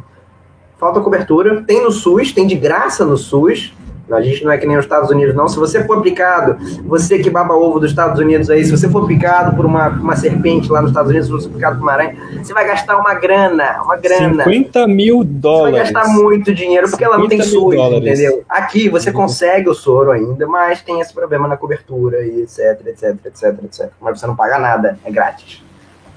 Tem uma perguntinha aqui que eu acho que é, acho que a galera vai gostar. Tem época para esses bichos aparecerem, para você ver mais, para a galera saber, ah, chegou, sei lá, abriu, sei lá, estourou o bueiro de foneutra. Que nem fruta de feira. É. Cara, não, não, são todas iguais, não são todas iguais, espécies diferentes, mas vamos falar aqui das principais, né? É, por exemplo, abril e maio parece muita armadeira. Pelo menos na região de, aqui no Sudeste parece muito. Não, não posso dizer que é para todo o Brasil é, novembro e dezembro, outubro, novembro e dezembro, parece muita armadeira, mas são os machos, é, são as épocas de reprodução. Quando a chuva passa, começa a estiar, dá aquele abafado, os machos ficam adultos, saem por aí com a caçando as fêmeas. Os acidentes podem acontecer nessas horas, ou depois, quando as fêmeas estiverem com os ovos para proteger. É, mas sim, é, seguem, seguem estações sim. Porque quando o macho da aranha fica adulto, ele não pensa em mais nada se não ser copular. Eles saem andando por aí, que nem doidos, e alguma hora pode acabar esbarrando é, Tem ser humano que é desse jeito também, né? Então é. não podemos julgar. Desse jeito, entendeu? Aí acaba entrando numa, num sapato, acaba acontecendo os acidentes. Complicado. Mas sim, seguem, seguem períodos. E as aranhas na maioria, das, ah, na maioria dos grupos, as aranhas são noturnas. Né? No, no, no caso das pavões, como eu disse no começo, elas são diurnas. Excepciona, nossa, excepcionalmente não. Ah, no caso das pavamoscas, elas são exclusivamente diurnas, só vivem de dia, porque elas dependem muito da luz. Mas na maioria das outras aranhas são noturnas. É, as aranhas marrons, as aranhas armadeiras, elas vão sair aí por aí de noite caçando as fêmeas deles. E, eventualmente, podem causar esses acidentes aí. Não, não, vão chover aranhas, como eu disse, elas podem voar, mas não vão chover, as armadeiras não vão cair na casa de ninguém. Caraca, cara, isso é muito legal. É, é da hora a gente saber essa parte de história natural das aranhas, né? Porque aí a gente já consegue ter um entendimento maior. Porque quantas vezes você saber o período que as aranhas mais saem, como as políticas públicas poderiam ajudar nisso, sabe? Para onde você Nossa, vai é redistribuir os recursos para aquela região que tem mais foneuta, para aquela região que tem mais é, loxoceles. Então, cara, você saber a história natural, a ecologia daquele animal, a história de vida, é extremamente importante para você mediar essas políticas públicas. E isso que é foda, cara, porque falta, não sei se é. Provavelmente não é força de vontade dos cientistas, né? porque isso tem de sobra pra galera, mas é, entender realmente a gravidade da, da situação, né? Porque é muita morte. Você falou 80 mortes por, por aranhas no ano é, no Brasil? Não, não, vamos fazer uma média aqui, mas é, é porque isso varia, né? E agora, 2020 ficou todo mundo em casa, 2021 aumentou um pouco. Não, mas, não voltando aos dados de 2020, aconteceram acidentes, é, os acidentes que aconteceram em 2020 com escorpiões foram 144 mil acidentes, com serpentes 29.925. Olha, olha a diferença. Geralmente serpentes são muito mais do que os escorpiões, mas em 2020, excepcionalmente, foi muito mais. Com aranhas foram 29 mil acidentes. Com abelhas foram 17 mil, outros peçonhentos foram 9 mil, lagartas foram 4 mil. Mas desses, quem, quem chegou a óbito foram, com os escorpiões foram 178, significa 0,12% de letalidade. Com as serpentes foram 126 pessoas, significa 0,42% de letalidade. Com as abelhas foram 73, com as aranhas foram 33. É, isso foi um número bem grande. Geralmente, dá para dizer que são, em média, 10 pessoas morrem por ano com as aranhas. E mesmo assim, 10 mesmo pessoas assim é, é coisa. É Sim, bastante pra coisa. Para uma quantidade tão baixa né, de peçonha inoculada, a gente tem que levar em consideração isso também. E uma pergunta que eu ia fazer para você, Micheloto, é, de quanto, quanto tempo uma pessoa que tomou uma picada, ela, eu não sei se para aranha fala picada ou, ou mordida. Mordida? mordida? É, para quanto tempo uma pessoa que toma uma mordida de aranha é, ela tem para procurar é, é, o SUS, no caso, para ela tomar o soro? Cara, eu não tenho essa resposta para madeira para viúva, mas para aranha marrom, o ideal é que a pessoa tome até 6 horas depois do acidente. É, mas como eu disse, é um bicho que pode, pode te morder quando você estiver dormindo, pode estar no seu sapato, você vai demorar a perceber, isso vai ficar inchando. É e a reação de cada pessoa varia de acordo, né? E para pessoa isso, também. Isso, é, mas é, é aquilo, é até 72 horas estourando, entendeu? Para poder não piorar demais a situação. Tem gente que é, toma mordida, fica uma semana, ah, meu pé tá preto, não vai, ah, não, eu sou forte, é complicado isso, isso e a pessoa vai acabar perdendo o membro entendeu? É, não trata, isso é, uma, é, é, um problema grave e acontece muito. E se não, e se deixar esse tempo passar, não vai fazer mais efeito. A, a ferida fica horrível. Não procurem no Google, fica horrível. Não, vai, galera, vai procura. Procura que aí vocês evitam tomar. Exatamente. Desculpa, desculpa, desculpa, é. mas é, é, são, são cenas horríveis assim que as pessoas não acabam tomando. E no caso da, da Loxoceres, que é a né, marrom, ainda pode acontecer o luxocerismo visceral, que é quando as pessoas vão, vão acabar morrendo, provavelmente. Que é, depois da ferida, depois da necrose, talvez você perca um membro ou vai ficar com uma cicatriz muito feia, aquilo ali pode ir para os seus rins e causar uma falência renal. A pessoa vai começar a urinar sangue, urinar sangue, e depois daí para frente é muito difícil recuperar. Por causa de falta de contato com o soro. Não tomou a tempo, não tomou entre 6 e 72 horas ali. Entendeu? É um problema. Uma coisa interessante é que quando eu, aquela hora que você falou para procurar, eu coloquei aranha marrom no Google e pelo menos uns quatro links falavam como matar a aranha marrom se ela aparecer na sua casa. Então, assim. Olha, a aranha marrom é a única que eu, eu passo, sinceramente, eu passo pano para poder exterminar, porque, como eu disse, é um animal sinotrópico, ele está adaptado ao ambiente urbano. É, e elas são muito comuns, principalmente em Curitiba, então o jeito é melhor, não, não deixa esse bicho em casa, em casa é o único. E, elas e os escorpiões amarelos, o próprio manual de, de diagnóstico recomenda que é um bicho que está se adaptando ao ambiente urbano, pode causar acidentes graves e é muito complicado de lidar. Mas as outras não tem necessidade de matar, sinceramente. A, nem a própria madeira, é um bicho grande e tal, mas ele, se você tiver uma madeira em casa, ela dificilmente vai te avançar, vai avançar. Claro, ela é, ela é bem grande, ela bota medo, mas não é um animal que vai sair correndo atrás de você, assim, de olhou você de longe vai. Não. Se você mexer com ela, talvez ela vá. A aranha marrom, como eu disse, é pequena, pode entrar no, no, no colchão, pode botar na roupa. Os acidentes acontecem assim, você tá botando na roupa, ela tava na roupa, você botou, ela acabou mordendo aqui no, no rosto, pescoço, braço. Na bota, você botou uma calça, um calçado, ela tava lá dentro. E é assim que podem acontecer. Mas se você chegar uma aranha em casa, qualquer outro tipo de aranha, até as aranhas inofensivas, como eu disse, é, uma aranha pequena, o ideal é você pegar uma, uma, meia garrafa PET, pega uma garrafa PET, corta pela metade, fecha esse bicho contra uma superfície, a parede, o chão, passa uma folha de papel ou cartolina por baixo. Pronto, você conteve uma aranha. É, e é isso. Eu, eu, não, eu não posso recomendar que as pessoas matem, como eu falei, isso, isso é trabalho do, do, da prefeitura, mas a gente sabe que isso é meio utópico, né? Falar, ah, apareceu um escorpião em casa, vou ligar para o centro de zoonose. Isso não acontece. Isso é, gente, que a gente é sincero, sim, né? Sim, sim, não, dá, não tem como. Mas é o recomendado pelo, pelo IBAMA, etc, etc, etc. Não tem como falar isso. Mas um jeito de, de conter é assim, ah, uma caranguejeira enorme. Ela, ela provavelmente vai entrar nessa meia garrafa PET. Pronto, você conteve um animal, salvou uma vida, soltou. É melhor para você, é melhor para o bicho, ninguém se machuca você vai soltar ela num ambiente com mato, acabou. Não tem problema. As aranhas. Ó, ó, vocês têm que. A, a, o que tem que botar na cabeça? Você não é o prato da aranha. Elas não estão nem aí para vocês. Elas querem comer a barata que está saindo do seu ralo. Ela tá comendo, ela quer comer o mosquito que está na sua parede. toda vez que você olhar uma aranha naquela teia, na, na teia dela, se, se ela estiver gordinha, pensa assim, ela tá gorda porque ela comeu o mosquito pra cacete ela comeu muita mosca e ela tá assim por isso. Ela não tá comendo, ela não, não tem interesse nenhum em você, você não está no cardápio dela.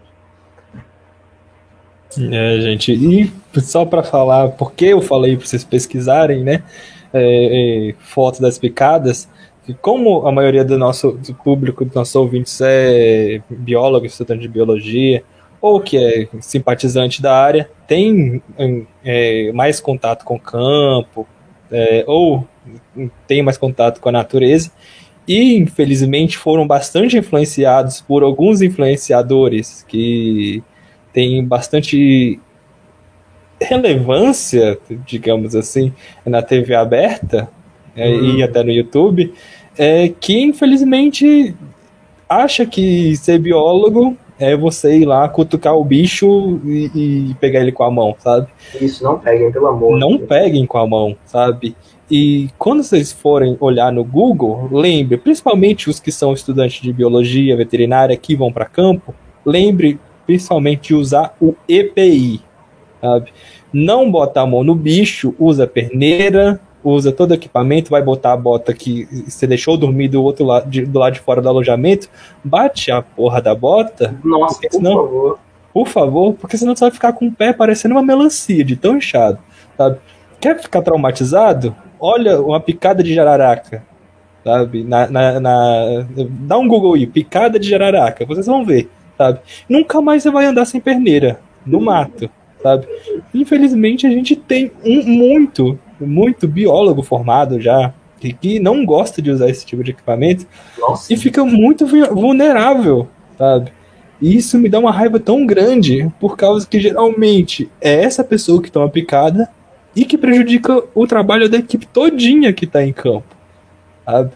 Então, gente, por favor, sabe? Não vão meter a mão no bicho que vocês não conhecem, sabe? Não meta a mão em bicho nenhum. Se você não for profissional da área, se você não tiver o mínimo de capacidade é, e conhecimento científico sobre Nem aquele esses, animal, Nem esses, nem esses, nem esses. Tem um. Tem um eu, eu tenho que me, me prever do- do- dos processos também, mas tem um cara no Facebook que ele, ele, ele gosta de tirar foto pegando a armadeira. Olha como eu sou bom, olha. Ele pega a armadeira, pega a aranha marrom, pega a viúva. Olha como é que eu sou bom. Não, isso não. Você é um babaca. Você? Exatamente. Isso, isso não é coragem, isso é um idiota. O, o cara que descreveu a viúva negra, o cara que pegou, ele não pegava lá na mão. Não tem necessidade, ele não era burro. Senão ele não descreveu o bicho.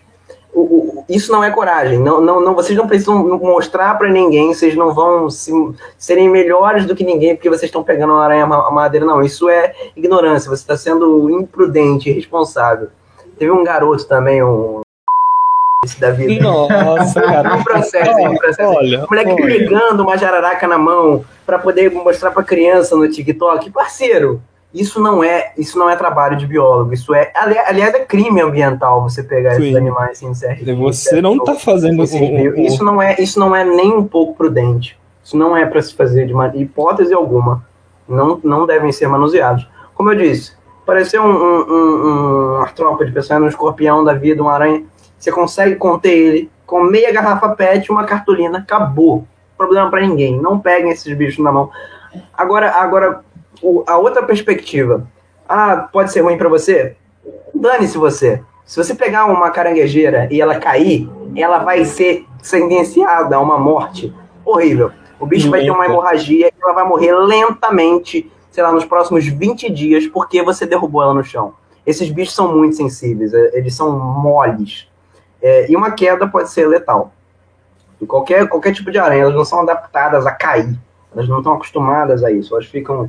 As até talvez ali, porque elas vivem no alto, mas uma, carangue, uma queda para uma caranguejeira pode ser letal. Ela vai ter uma hemorragia, vai se cortar ali de- por dentro. E porque o babaca resolveu pegar na mão e, e jogar ela cair, entendeu? Isso é um problema. No campo ali, o biólogo trabalhando, beleza, mas Mas então, gente, só para complementar para o que o Matheus falou, né, que todo cuidado é pouco. Hoje, por exemplo, eu fui fazer campo aqui na Serra do Itapetí, e aí quando eu cheguei num pico ali que tinha uma pedra ali pra gente dar uma descansada, eu tava cansado de subir a serra, né? Sen- Sentei lá, tirei a bota, deixei a bota do meu lado, uns 10 minutos do meu lado, assim. Cara, na hora de ir embora, pega a bota e bate, gente. Por mais que você fique com o negócio do lado, porque a aranha, você não vê ela passando, maluco. Deixa, deixei do lado, bati a bota só para ter certeza. É, o pessoal que tava comigo falei para bater também, porque por mais que você fique com o sapato do seu lado, eu moro em casa que eu bato todo dia antes de sair. Pego o tênis, a bota, bato ela. Para ir pra faculdade eu bato a bota, porque, meu, não dá. Precisa até tomar cuidado, porque se pega um negócio desse no seu pé, maluco, é uma dor de cabeça lascada para você depois. É um lugar quentinho, escuro. Eu. Se você fosse uma aranha, você não ia se esconder no sapato do Carlito? Sinceramente, sinceramente. Não sei se ia aguentar o chulé, reto, vai. mas sinceramente, se você passar o chulé ali, você. você é, o, é um ambiente perfeito. É quentinho, escuro. É uma toca. É uma é toca. uma mini caverna. Um bicho, sapato. Então, Entra escorpião, entra armadeira, entra aranha marrom. E aí que acontece os acidentes? Principalmente, batem as, batam as, as botas, os calçados antes de vestir. Vi, batam a, a blusa também. Principalmente você curitibano aí que você está ouvindo, você sulista. Bata a blusa antes, antes de usar. Porque é onde acontece mais acidente. é, cara, a galera mora na casa da aranha marrom, né? velho? Exatamente. É a aranha, aranha marrom que mora no complicado. Não, pior aqui, isso é meio história de vó, né? A minha avó, de quando eu era pequena, falava de sempre bater tênis. Isso porque, como eu falei, eu moro no meio da cidade. Mas desde pequena eu ouço sempre bater tênis, porque uma vizinha dela, quando era pequena, era tudo mato, foi picada porque tinha uma aranha dentro do tênis. Então isso enquadra um Aí, pouco tá a história vendo? de vó pra mim. Complicado. Eu acho que cobra também, né? Sim, cara. Se eu Bota fosse uma principalmente. cobra, eu ia entrar numa bota. Cara, muita gente, a pessoa fala assim, ah, vou, vou, vou pegar, pisar em cobra no meio da trilha. Cara, juro por Deus, é mais fácil você, na hora, na hora que você tá calçando sua bota, você levar uma picada do que no meio da trilha. Por quê? Uhum. As serpentes elas gostam de lugares igual, igual, igual das aranhas, escuros, principalmente apertados, por causa que elas, por elas conseguirem colocar todo o volume delas em um ambiente pequeno, elas se sentem mais seguras. Sabe? É um ambiente que tem relativamente conforto da temperatura externa. Então, velho, galera, pô, você que vai para campo, você que mora no interior, você que tá de casa, velho, todo mundo, por favor, batam as suas botas, batam os sapatos, bate chinelo, velho, que você vê, sabe? Você não, você não tem. Você sabe que não vai ter nada lá, mas, porra, pega esse hábito que é melhor do que evitar um acidente, gente. Sabe? É, acidente com esses bichos não é coisa leviana, igual a gente vê. Aí o pessoal, ai, tomei uma picada de, de aranha, vou ficar 10 dias sem ir no médico, como o Micheluto falou. Não, gente. Não, isso é uma coisa séria, um acidente com, com importância médica e que pode te levar a óbito ou a perder aquela parte do seu corpo que foi picada. Já para a gente se encaminhar para o final, né, que a gente já tem um tempinho aí de gravação, é, a gente vê bastante, a gente já comentou bastante aqui no podcast sobre tráfico de animal no geral, mas a gente esquece que as pessoas gostam de traficar qualquer tipo de animal, né? Acho que qualquer tipo de coisa. Então, a, as aranhas também são, são vítimas desse processo, né? Como que, que isso se manifesta? Existem dois fatores que podem levar ao tráfico. Existe o, o, dos duas formas de biopirataria. Tem o tráfico que vai ser para poder levar a toxina dessas aranhas, para poder fazer remédio, cosmético para a indústria farmacêutica, que é, acontece quando, sei lá, uma, pega uma aranha para poder produzir um remédio lá no Japão. Eles vão pegar, isso é, é biopirataria por esse veneno, e isso acontece é, também por contrabando. E tem o, o tráfico para criação, né, que, que é, pegam esses animais. As aranhas, é, pode não parecer, mas é um bicho que as pessoas gostam muito de criar, porque é um animal que vive muito tempo. Uma caranguejeira pode viver até 25 anos aí, dentro de um aquário. É, sem água, né, tá, gente, por favor. Mas é, dentro de um aquário e, e, comendo muito pouco. E as pessoas têm interesse, vontade de criar um bicho bonito, etc. São muitas espécies. E vão lá acabam criando. Mas no Brasil isso é crime. Você não pode ter um animal que, que silvestre ou não em casa, sem ser de um criador legal. No Brasil hoje nós não temos criadores legais de aranha. Se tivesse seria, um, seria bem caro.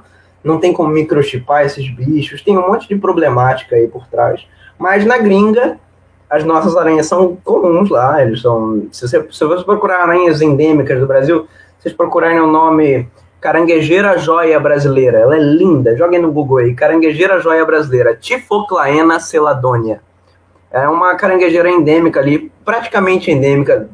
Bahia, tem um Espírito Santo, né? Sergipe. É uma aranha linda. Se você for ver lá como é que tá na gringa, um monte de gringo tem, e lá é legalizada. Aqui, se você pegar, ou se você comprar, é crime. Mas lá, eles roubaram de algum jeito, contrabandearam esse bicho, chegou lá, legalizou. Pronto, agora o gringo pode ter. É, mas aqui é crime. É, não, não, não, se pode ter animais que não vieram de, de criadores legalizados, etc. É, mas também tem outra coisa, é, a, a, o manejo desses bichos. Essa aqui vai ser polêmica, vai demorar um pouquinho, mas é, teve um caso, eu, eu, eu posso falar que a gente já até entrou com o Ministério Público, etc., mas teve um caso de, de depois de manejo de, de, um tráfico, um traficante russo pegou um monte dessas aranhas lá do Nordeste, é, da Mata Atlântica, lá do Nordeste, ele estava levando, não sei para qual país ele ia levar, ele foi pego no aeroporto cheio de bicho, cheio de bicho. Centenas de, de, de bichos, aranha, amblipígio, tinha lagarto, tinha um monte de coisa. Vocês procurarem traficante russo, vocês vão achar. Pegaram essas aranhas separadas né, do tráfico. E eles fizeram o quê? Vou soltar. Vou soltar um animal. Esse aí, se não me engano, foi, foi pego no Rio de Janeiro ou São Paulo, o, o russo. Beleza, pegaram esses animais e muito pior do que o tráfico, o que fizeram com esses animais, o, o, o manejo que aconteceu, o, o, governo simplesmente falou: vou, vou destinar esse, esse grupo aqui para ONG, ONG, Vida Livre o instituto. Pegaram esse instituto e eles soltaram dezenas de aranhas do Nordeste, em pleno Rio de Janeiro. Essas espécies não ocorrem aqui. eles soltaram caranguejeiras que são lá de cima, em pleno Rio de Janeiro, não tem ocorrência, foram iridopelma e paquistopelma bromelícola, são espécies que não ocorrem de maneira alguma aqui. E soltaram com a maior responsabilidade, foi um veterinário e um marqueteiro lá, não me lembro como é que foi a história, mas soltaram sem responsabilidade alguma e fizeram uma introdução. Muito pior do que um cara que cria em casa. Eles pegaram aranhas que não são de um lugar e soltaram em outro. Introduções têm tantos problemas, tantos problemas. E é crime ambiental. É um crime ambiental e, na meu ver, muito pior do que, do que isso. Porque você vai acabar com o ecossistema se esse bicho se adaptar ali.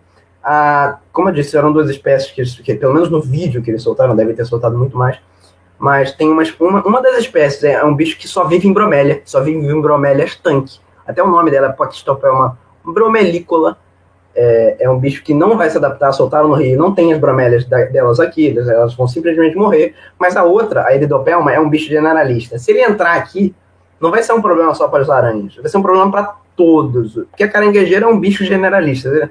Se tiver um passarinho dando mole, ela vai comer o passarinho, se tiver um anfíbio, ela vai comer um anfíbio. E, o, e, e introduzir um animal assim no ambiente é um estresse ecológico enorme. Vai mudar todo o ecossistema ali. E, e são danos inimagináveis. Então, é, o tráfico acarretou isso, que acarretou esse manejo errado por problema ali do Estado, que não era para ter. Um, não sei por que, que definiram que aquilo ali poderia, esse órgão poderia atuar e acabou atuando e fazendo uma, uma cagada ecossistêmica enorme. É, a gente tem o nosso episódio que a gente falou sobre hibridização de Calitrix, né, do gênero Calitrix, que a gente pode, quem não ouviu, por favor, corre lá, escuta, ficou muito maneiro, a gente fez com o Bião, cara, pesquisador incrível, sabe, professor que, que não tem como a gente não, não ver, ouvir ele falando e, e não ter vontade de falar, de abraçar a causa dele, cara, velho, sensacional. Quem quiser escutar lá, volta os episódios aqui atrás. E, cara, o problema de uma espécie que não é daquele local estar presente lá, a gente tem as espécies alienígenas, né? Que alien species, é, perdoem meu inglês, que é uma bosta, que é uma espécie que é daquele mesmo país, que, porém, elas estão localizadas ou foram, no caso, introduzidas em outra região daquele país. Ela, é, esse é o caso que a gente ocorre, que ocorreu no Rio de Janeiro.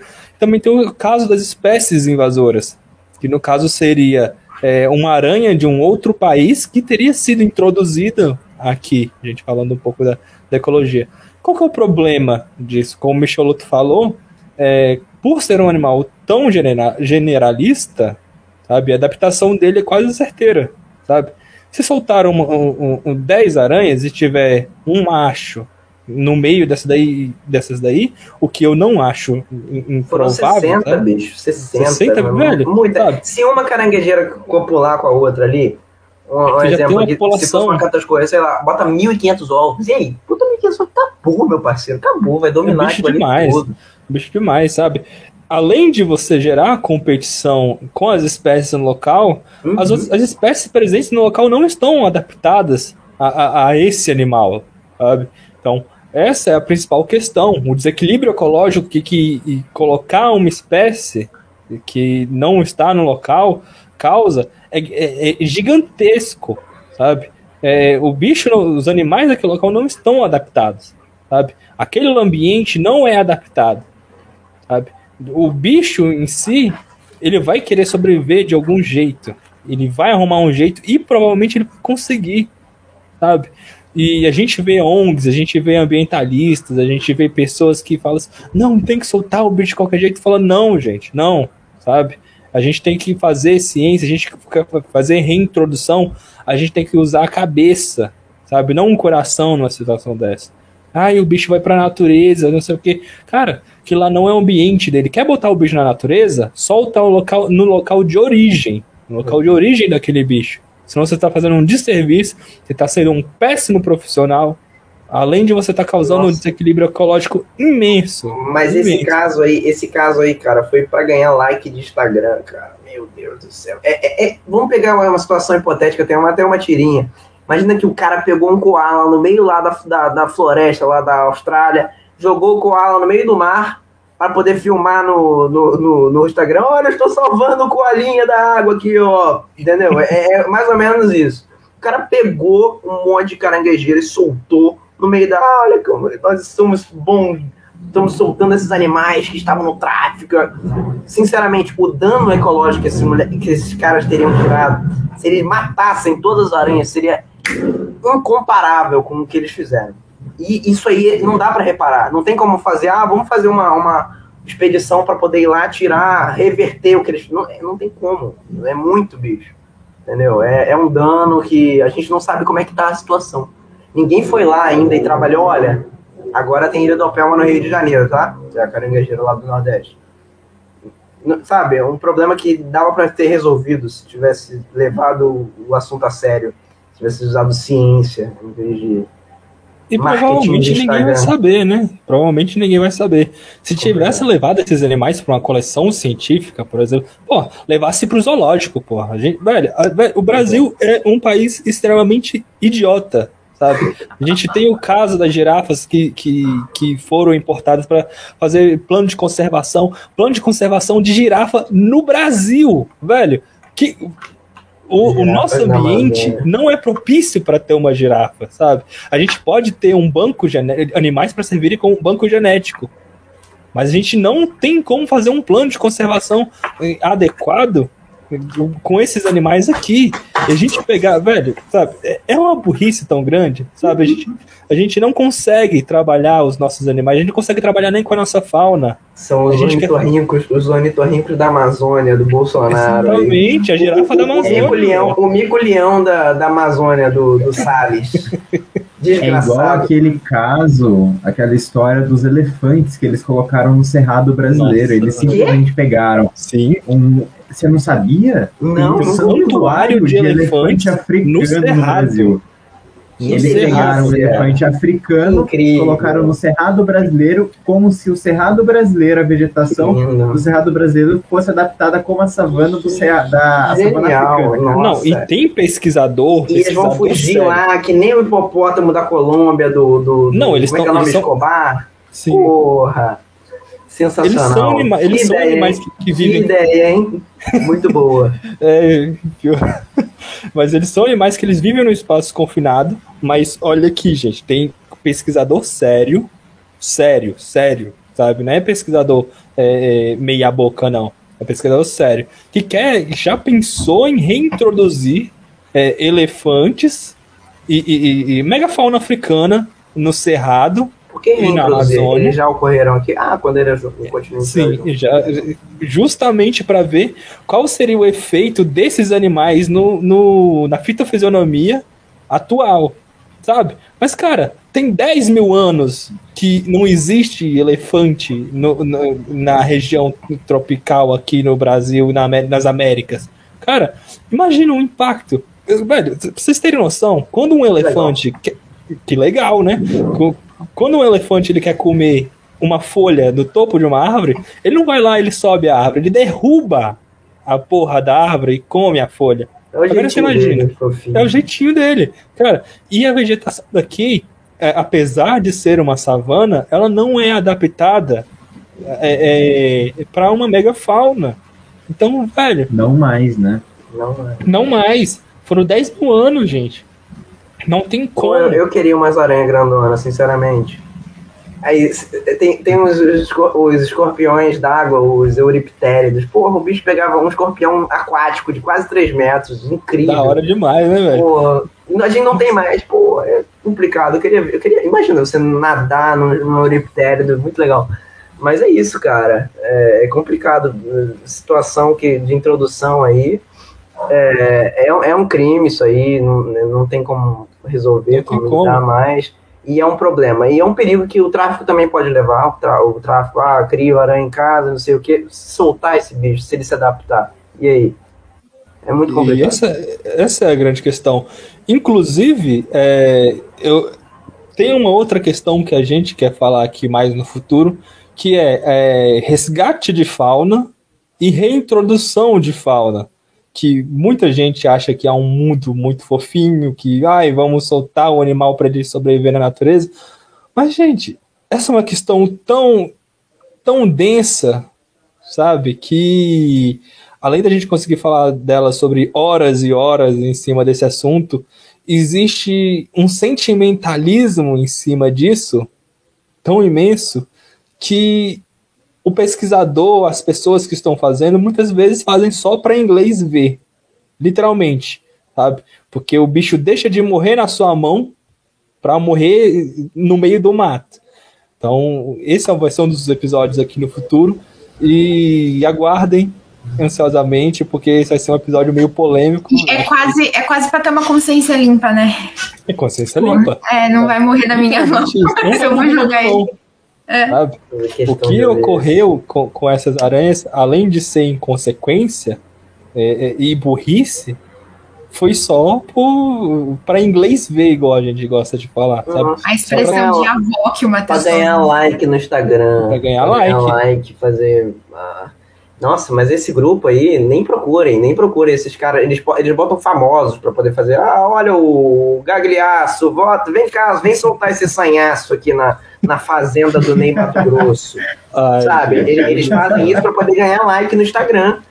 Ele quer hype, só isso. E foda-se a conservação, sabe? Isso aí é um problema absurdo.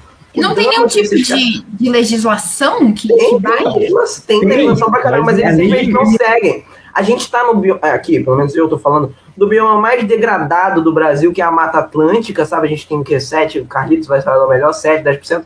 E os caras vêm e me botam destruir o, o pior mais, um grupo que é tra para trabalhar para favor disso.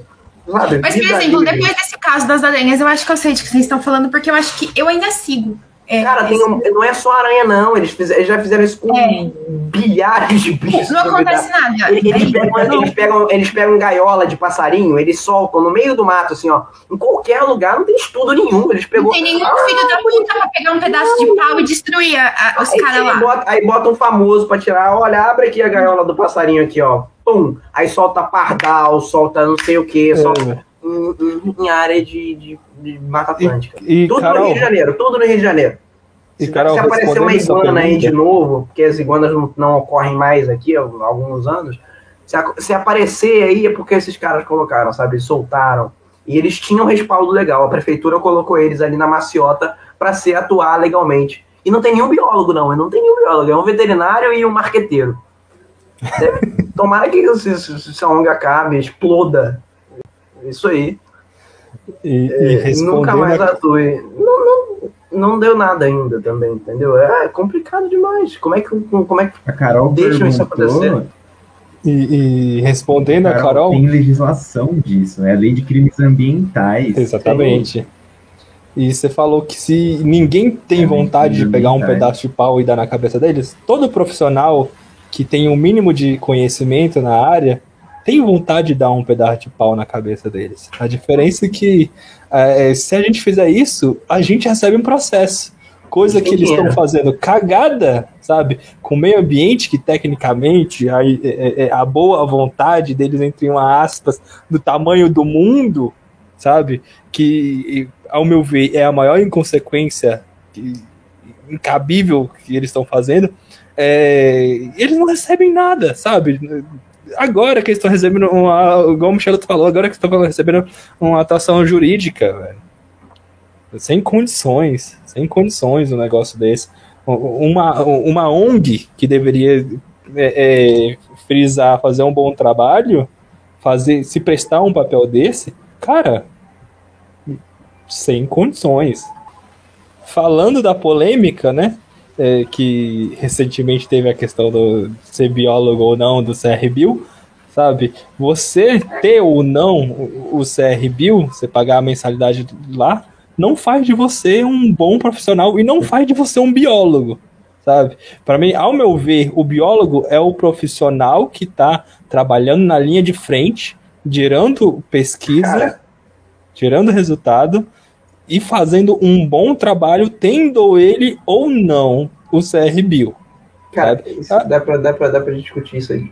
Desculpa se cortasse, sair um pouco não, cara, pode, tipo assim, pode, pode, falar, pode falar. Dá pra gente, dava pra, dava pra ser isso ser, ser direito, sabe? Isso dá pra, pra ser certo. Porque, o, o, por exemplo, não, não tô querendo dar, dar legitimidade, mas o, o, o advogado tem a OAB dele, o engenheiro tem o CREA, eu tenho um monte, o, o veterinário tem o CRMV. Ok, existe um CRB, sabe? A gente tem que pagar ou tal, alguma coisa. Mas o CRBio, ele libera pseudagem, entendeu? Ele não, não ajuda o profissional, um monte de gente, um monte Sim, de Isso que me deixa indignado, porcaria. cara. E se, se tivesse um retorno, sabe? É você pagar para poder usar o nome.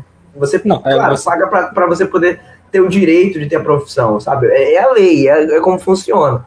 Não tem como a gente questionar tanto assim, mas é, é controverso quando eles fazem o que eles fazem hoje. Eles liberaram aí um monte de, de, de, de profissão para como é que é? Exatamente. Você é um biólogo, você pode fazer ozonioterapia no, nos outros, aí, a constelação familiar. É, você pode, biólogo. Você, você fez um curso, você tem o, o certificado da ozonioterapia para você passar ozônio no, no esfíncter dos outros. Exatamente, você pode, porque você é biólogo. E você tem o CRB. É, é, isso é muito complicado, né? Cara, eu acho que, infelizmente, o CRB, sabe, é, toda profissão deveria ter um conselho, sabe? É, até as que ainda não têm o registro, eu acho que, velho, sabe? Porra, a gente tá em 2022, caralho. Vamos dar um jeito de, de registrar todas as, as, profissões possíveis, sabe? Porque, porra, olha onde que a gente tá, sabe? O nível que a gente chegou de ter, igual, se eu não me engano, é, bioquímico, não tem conselho. Tem um, um, uma. Um, o biotecnólogo não tem conselho. Se, se eu não estiver enganado. E, cara, sabe, a gente tem o, o, o conselho que está trabalhando há não sei quantos anos, mas que não faz nada pelos biólogos, velho. A não ser liberar que a gente trabalhe com pseudocientista. Cara, sabe, a pessoa tem 4, 5 anos de formação, se for uma a faculdade é, particular. Tem não sei quantos anos se for numa federal, porque quem estuda em federal sabe que só quando Deus quer que co consegue se formar. E a pessoa não pode se intitular biólogo, sabe? Velho, a, a, o profissional, ele passa anos da vida dele conseguindo se capacitando, no caso, né? se capacitando para estudar desde a, a plantinha a, a, mínima planta que cresce no lago Titicaca até uh, todos os neurônios que, que tem na cabeça humana, sabe? De um extremo a outro. E essa pessoa não pode se chamar biólogo? Cara, isso é, é você cuspir? É, é, que nem eu falei lá, o, o, o, por exemplo, o cara que se formou em Direito, se ele não passou na OAB, ele é bacharel em Direito, ele não é advogado mas passou na prova. Ele paga o AB, mas ele passou na prova e tal. Pra você fazer biólogo, você paga um boleto, entendeu? Ah, Sim, eu, eu agora, agora você é um biólogo. nesse ponto, eu, eu, eu, eu, eu concordo com você, Michelotto, de que provavelmente deveria ter uma prova de capacitação igual da OAB para os biólogos também. Bom. Aí você, sabe, isso daí para toda a profissão. Por causa que o tanto de gente que leva graduação na barriga Porra, velho, direto, direto, velho. Pô, a gente, quando a gente, porra, tá cansado Chegamos no caralho. consenso, então? Chegamos no consenso? Chegamos Tem uma consenso. prova de biólogo? Que deveria ter uma prova, gostei, deveria ter uma prova, igual uma B, sabe? A gente tem um, um maior exemplo, velho, aqui, e, e a, a, a OAB, sabe? O pessoal faz cinco anos de direito, mas tem que fazer uma prova. E, e, se não passar, não, não pode ser chamado de advogado, né? Se você achou essa aranha aqui no Nordeste, você solta ela no Rio de Janeiro ou não? e aí? Você, você pode abrir uma prova... ONG? É. Mas são, são questões. Você pegou uma jararaca, você pega ela sem EPI ou não? Você pega ela na, hora, na hora que você pega uma bota, é. você bate ela ou você só coloca ela no seu é, pé? É, cara, se, se, se, devia ter essas questões na prova. E, cara, infelizmente, é, é um conselho que vem trabalhando muito contra a gente sabe? Contra os profissionais sérios, contra a pessoa que está aí há, porra, 30 anos fazendo pesquisa, mas que por não pagar o CRBio não pode ter o título de biólogo, sabe? Pô, galera que revolucionou, sabe? Que tem, pô, é, já pensou um pesquisador foda que salvou uma espécie de extinção, que, que viu o, o que fez um método para mudar a, a, mudanças climáticas ou algo semelhante, não poder ser chamado de biólogo porque não paga um boleto, velho. Velho, isso é revoltante, sabe? Eu acho que sim deveria ter uma avaliação, igual no caso a gente citou aqui, igual o exemplo da OAB, mas, pô, velho.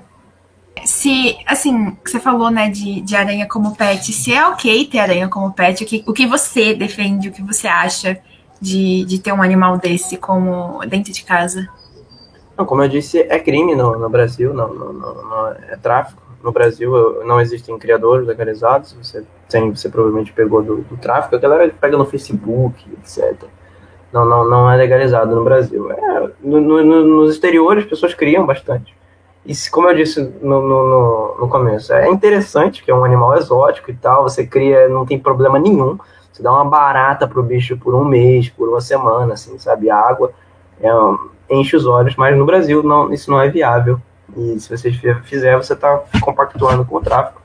É, na, existem dois tipos. É, tem a galera que pega ativamente na natureza e para vender para gringo. E tem a galera que já reproduzindo, já envia entre si ali. Já, já estão criando, reproduzindo, mas do mesmo jeito é fomento, tá, tá rodando a roda do tráfico.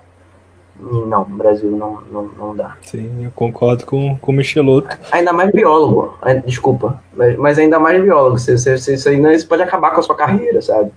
Ah, vou pegou ali, acabou. E eu concordo com o Michelotto, principalmente pela questão de não ter como marcar é, esse animal para saber a origem dele. Sabe? Ah, vai pintar o, o, o a patinha dela para saber que veio de um não, criador. Não tem como, é um bicho que ele, não tem como, ele periodicamente faz, troca toda a troca do exoesqueleto. exoesqueleto né? Vai botar um microchip, um nanochip no bicho. Porra, velho, sabe qual vai ser a consequência disso? Sabe? Quantos animais você vai ter que microchipar e dar errado para até que um dê certo, sabe? Então, eu, ao meu ver, sabe, não é algo viável no Brasil até o momento. É justamente pela questão da gente não ter um controle do, do que vem de tráfico ou não, do que vem dos criadores, e também porque, infelizmente, o brasileiro ele não tem a cultura, é, é, eu digo na, na, questão de não ter o costume de ter esse animal mais domesticado. Claro, eu, eu vejo que o mercado, é, vamos dizer, mercado pet, né, de animais de companhia, não sei se uma aranha se colocaria como um animal de companhia, mas é, eu vejo que esse mercado é um mercado que está crescendo mundialmente. É, eu vejo que as pessoas estão fugindo um pouco do, da questão de cão e gato, até por ser um animal que demanda menos atenção. E, e quando eu digo atenção, não significa que demanda menos cuidado. Vamos, vamos lembrar disso. É, é um animal que demanda um pouco menos de atenção do que um cachorro ou um gato.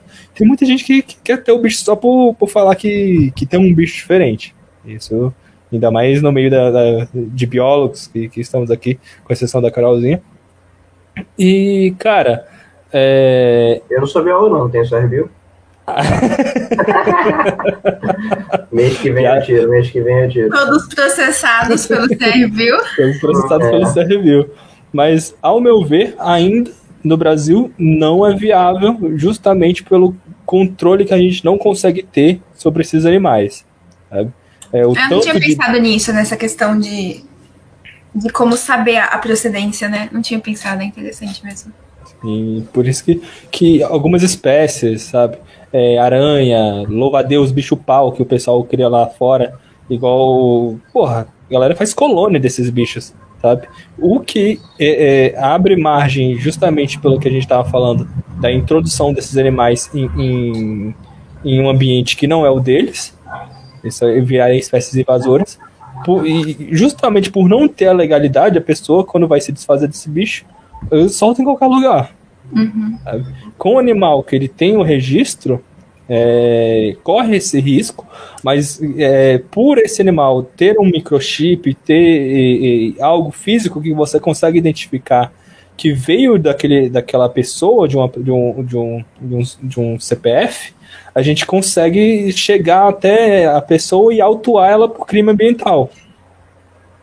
Então essa é a principal questão aqui no Brasil, é, é justamente esse descontrole essa, essa falta de controle que a gente e, não tem sobre esses animais. Então, ao meu ver, alguns animais ainda a gente não tem a competência para legalizar e ser pet ou não, animal de companhia ou não.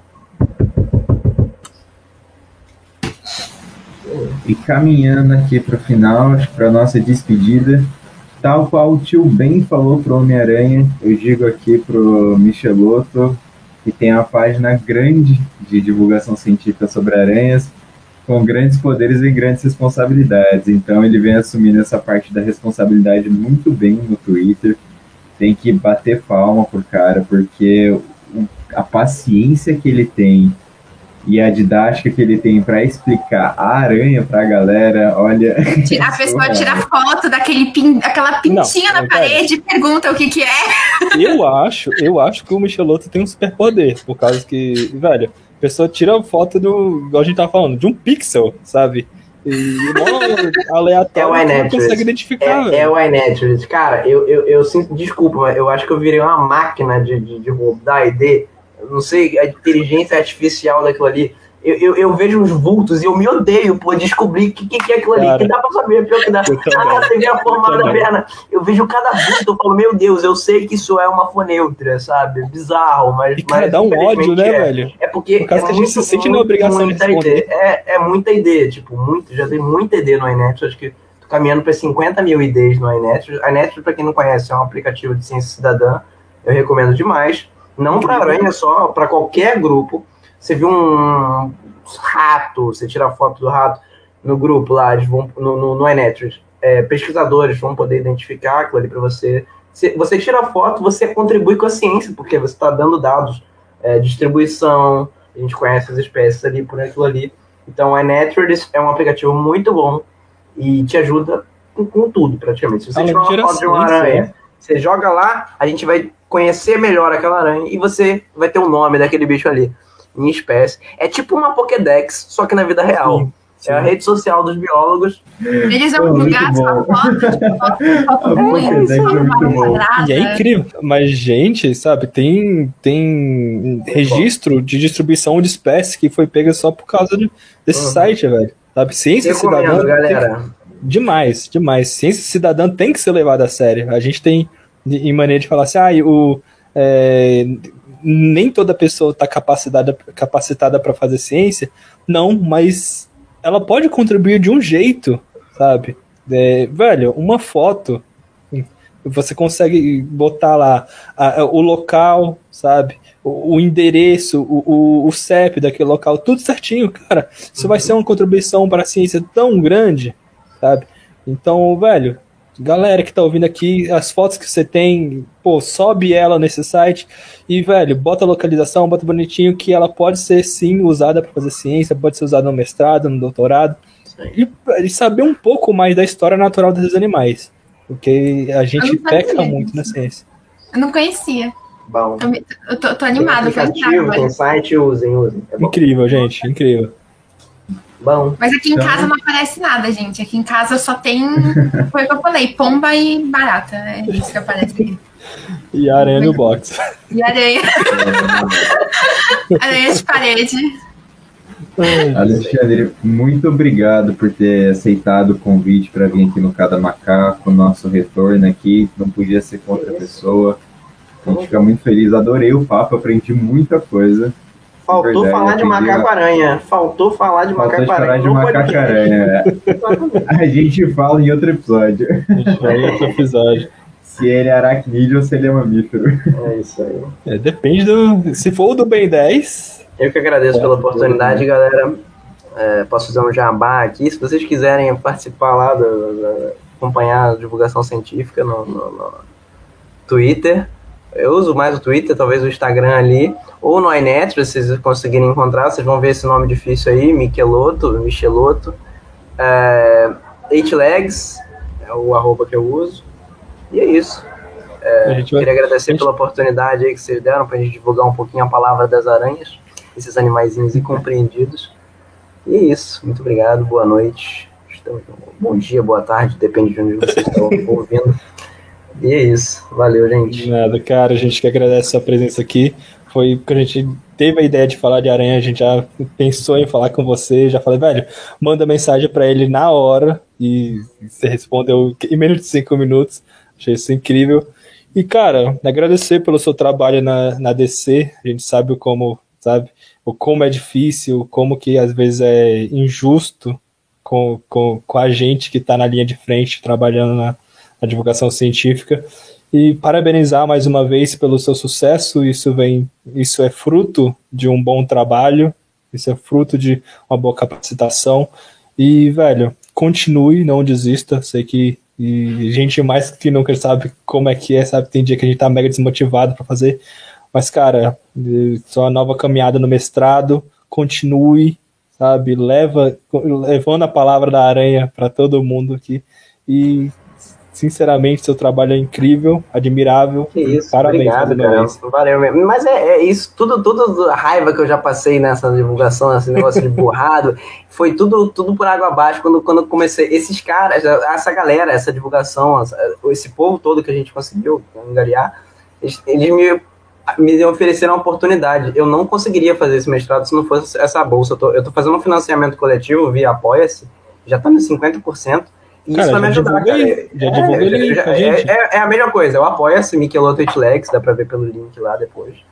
É, que graças essas pessoas estão me, me, ajudando. Tem, eu tô ganhando quase uns 900 e é, é, com isso que eu vou conseguir me manter lá em Belo Horizonte, senão não ia dar. Porque do jeito que o Bolsonaro deixou a CAPES, o CNPq, não vai ter bolsa. Pelo menos um ano aí garantido que eu não vou ter bolsa nenhuma para tentar estudar o mestrado. E no mestrado eu vou ter que eu vou ter que fazer, vou ter que fazer pesquisa, vou ter que viajar, vou ter que ir para algumas coleções aí pelo país para poder tentar fazer a pesquisa. E sem bolsa, sem financiamento é inviável, sabe? Então, a galera me ajudando financiou e tá, tá deixando viável, tornando viável o mestrado, senão eu não teria feito, não teria conseguido. E eu passei agora, essa, essa semana aí eu recebi o resultado. E mês que vem eu já tô lá na UFMG, aranhando. Sensacional, é cara. Parabéns. Apoiem a pesquisa do país. Apoiem. Apoiem, apoiem a, a, a, campanha do Michelotto. Esse cara faz um trabalho simplesmente incrível. É, e, velho, ele merece todo o sucesso que ele tem. E, e porra, velho, vocês que não sigam, vocês que não seguem, seguem ele lá, velho. Você, velho, vê um pontinho assim que você acha que é uma aranha, já manda pra ele pra gente encher o saco dele, porque esse cara Vou é incrível. Lá, sem problema. E tem stream no Cada Macaco também, porque nenhum de nós Muito tem vida bom. social. Sábado, 10 horas da noite, estamos gravando podcast. Estamos então... datando o episódio. é isso aí, galera. Valeu mesmo pela oportunidade e tamo junto. Valeu, falou. Valeu. Valeu. Spider-Man, Spider-Man, does whatever a spider can. Spins a web any size, catches thieves just like flies. Look out, here comes the Spider-Man.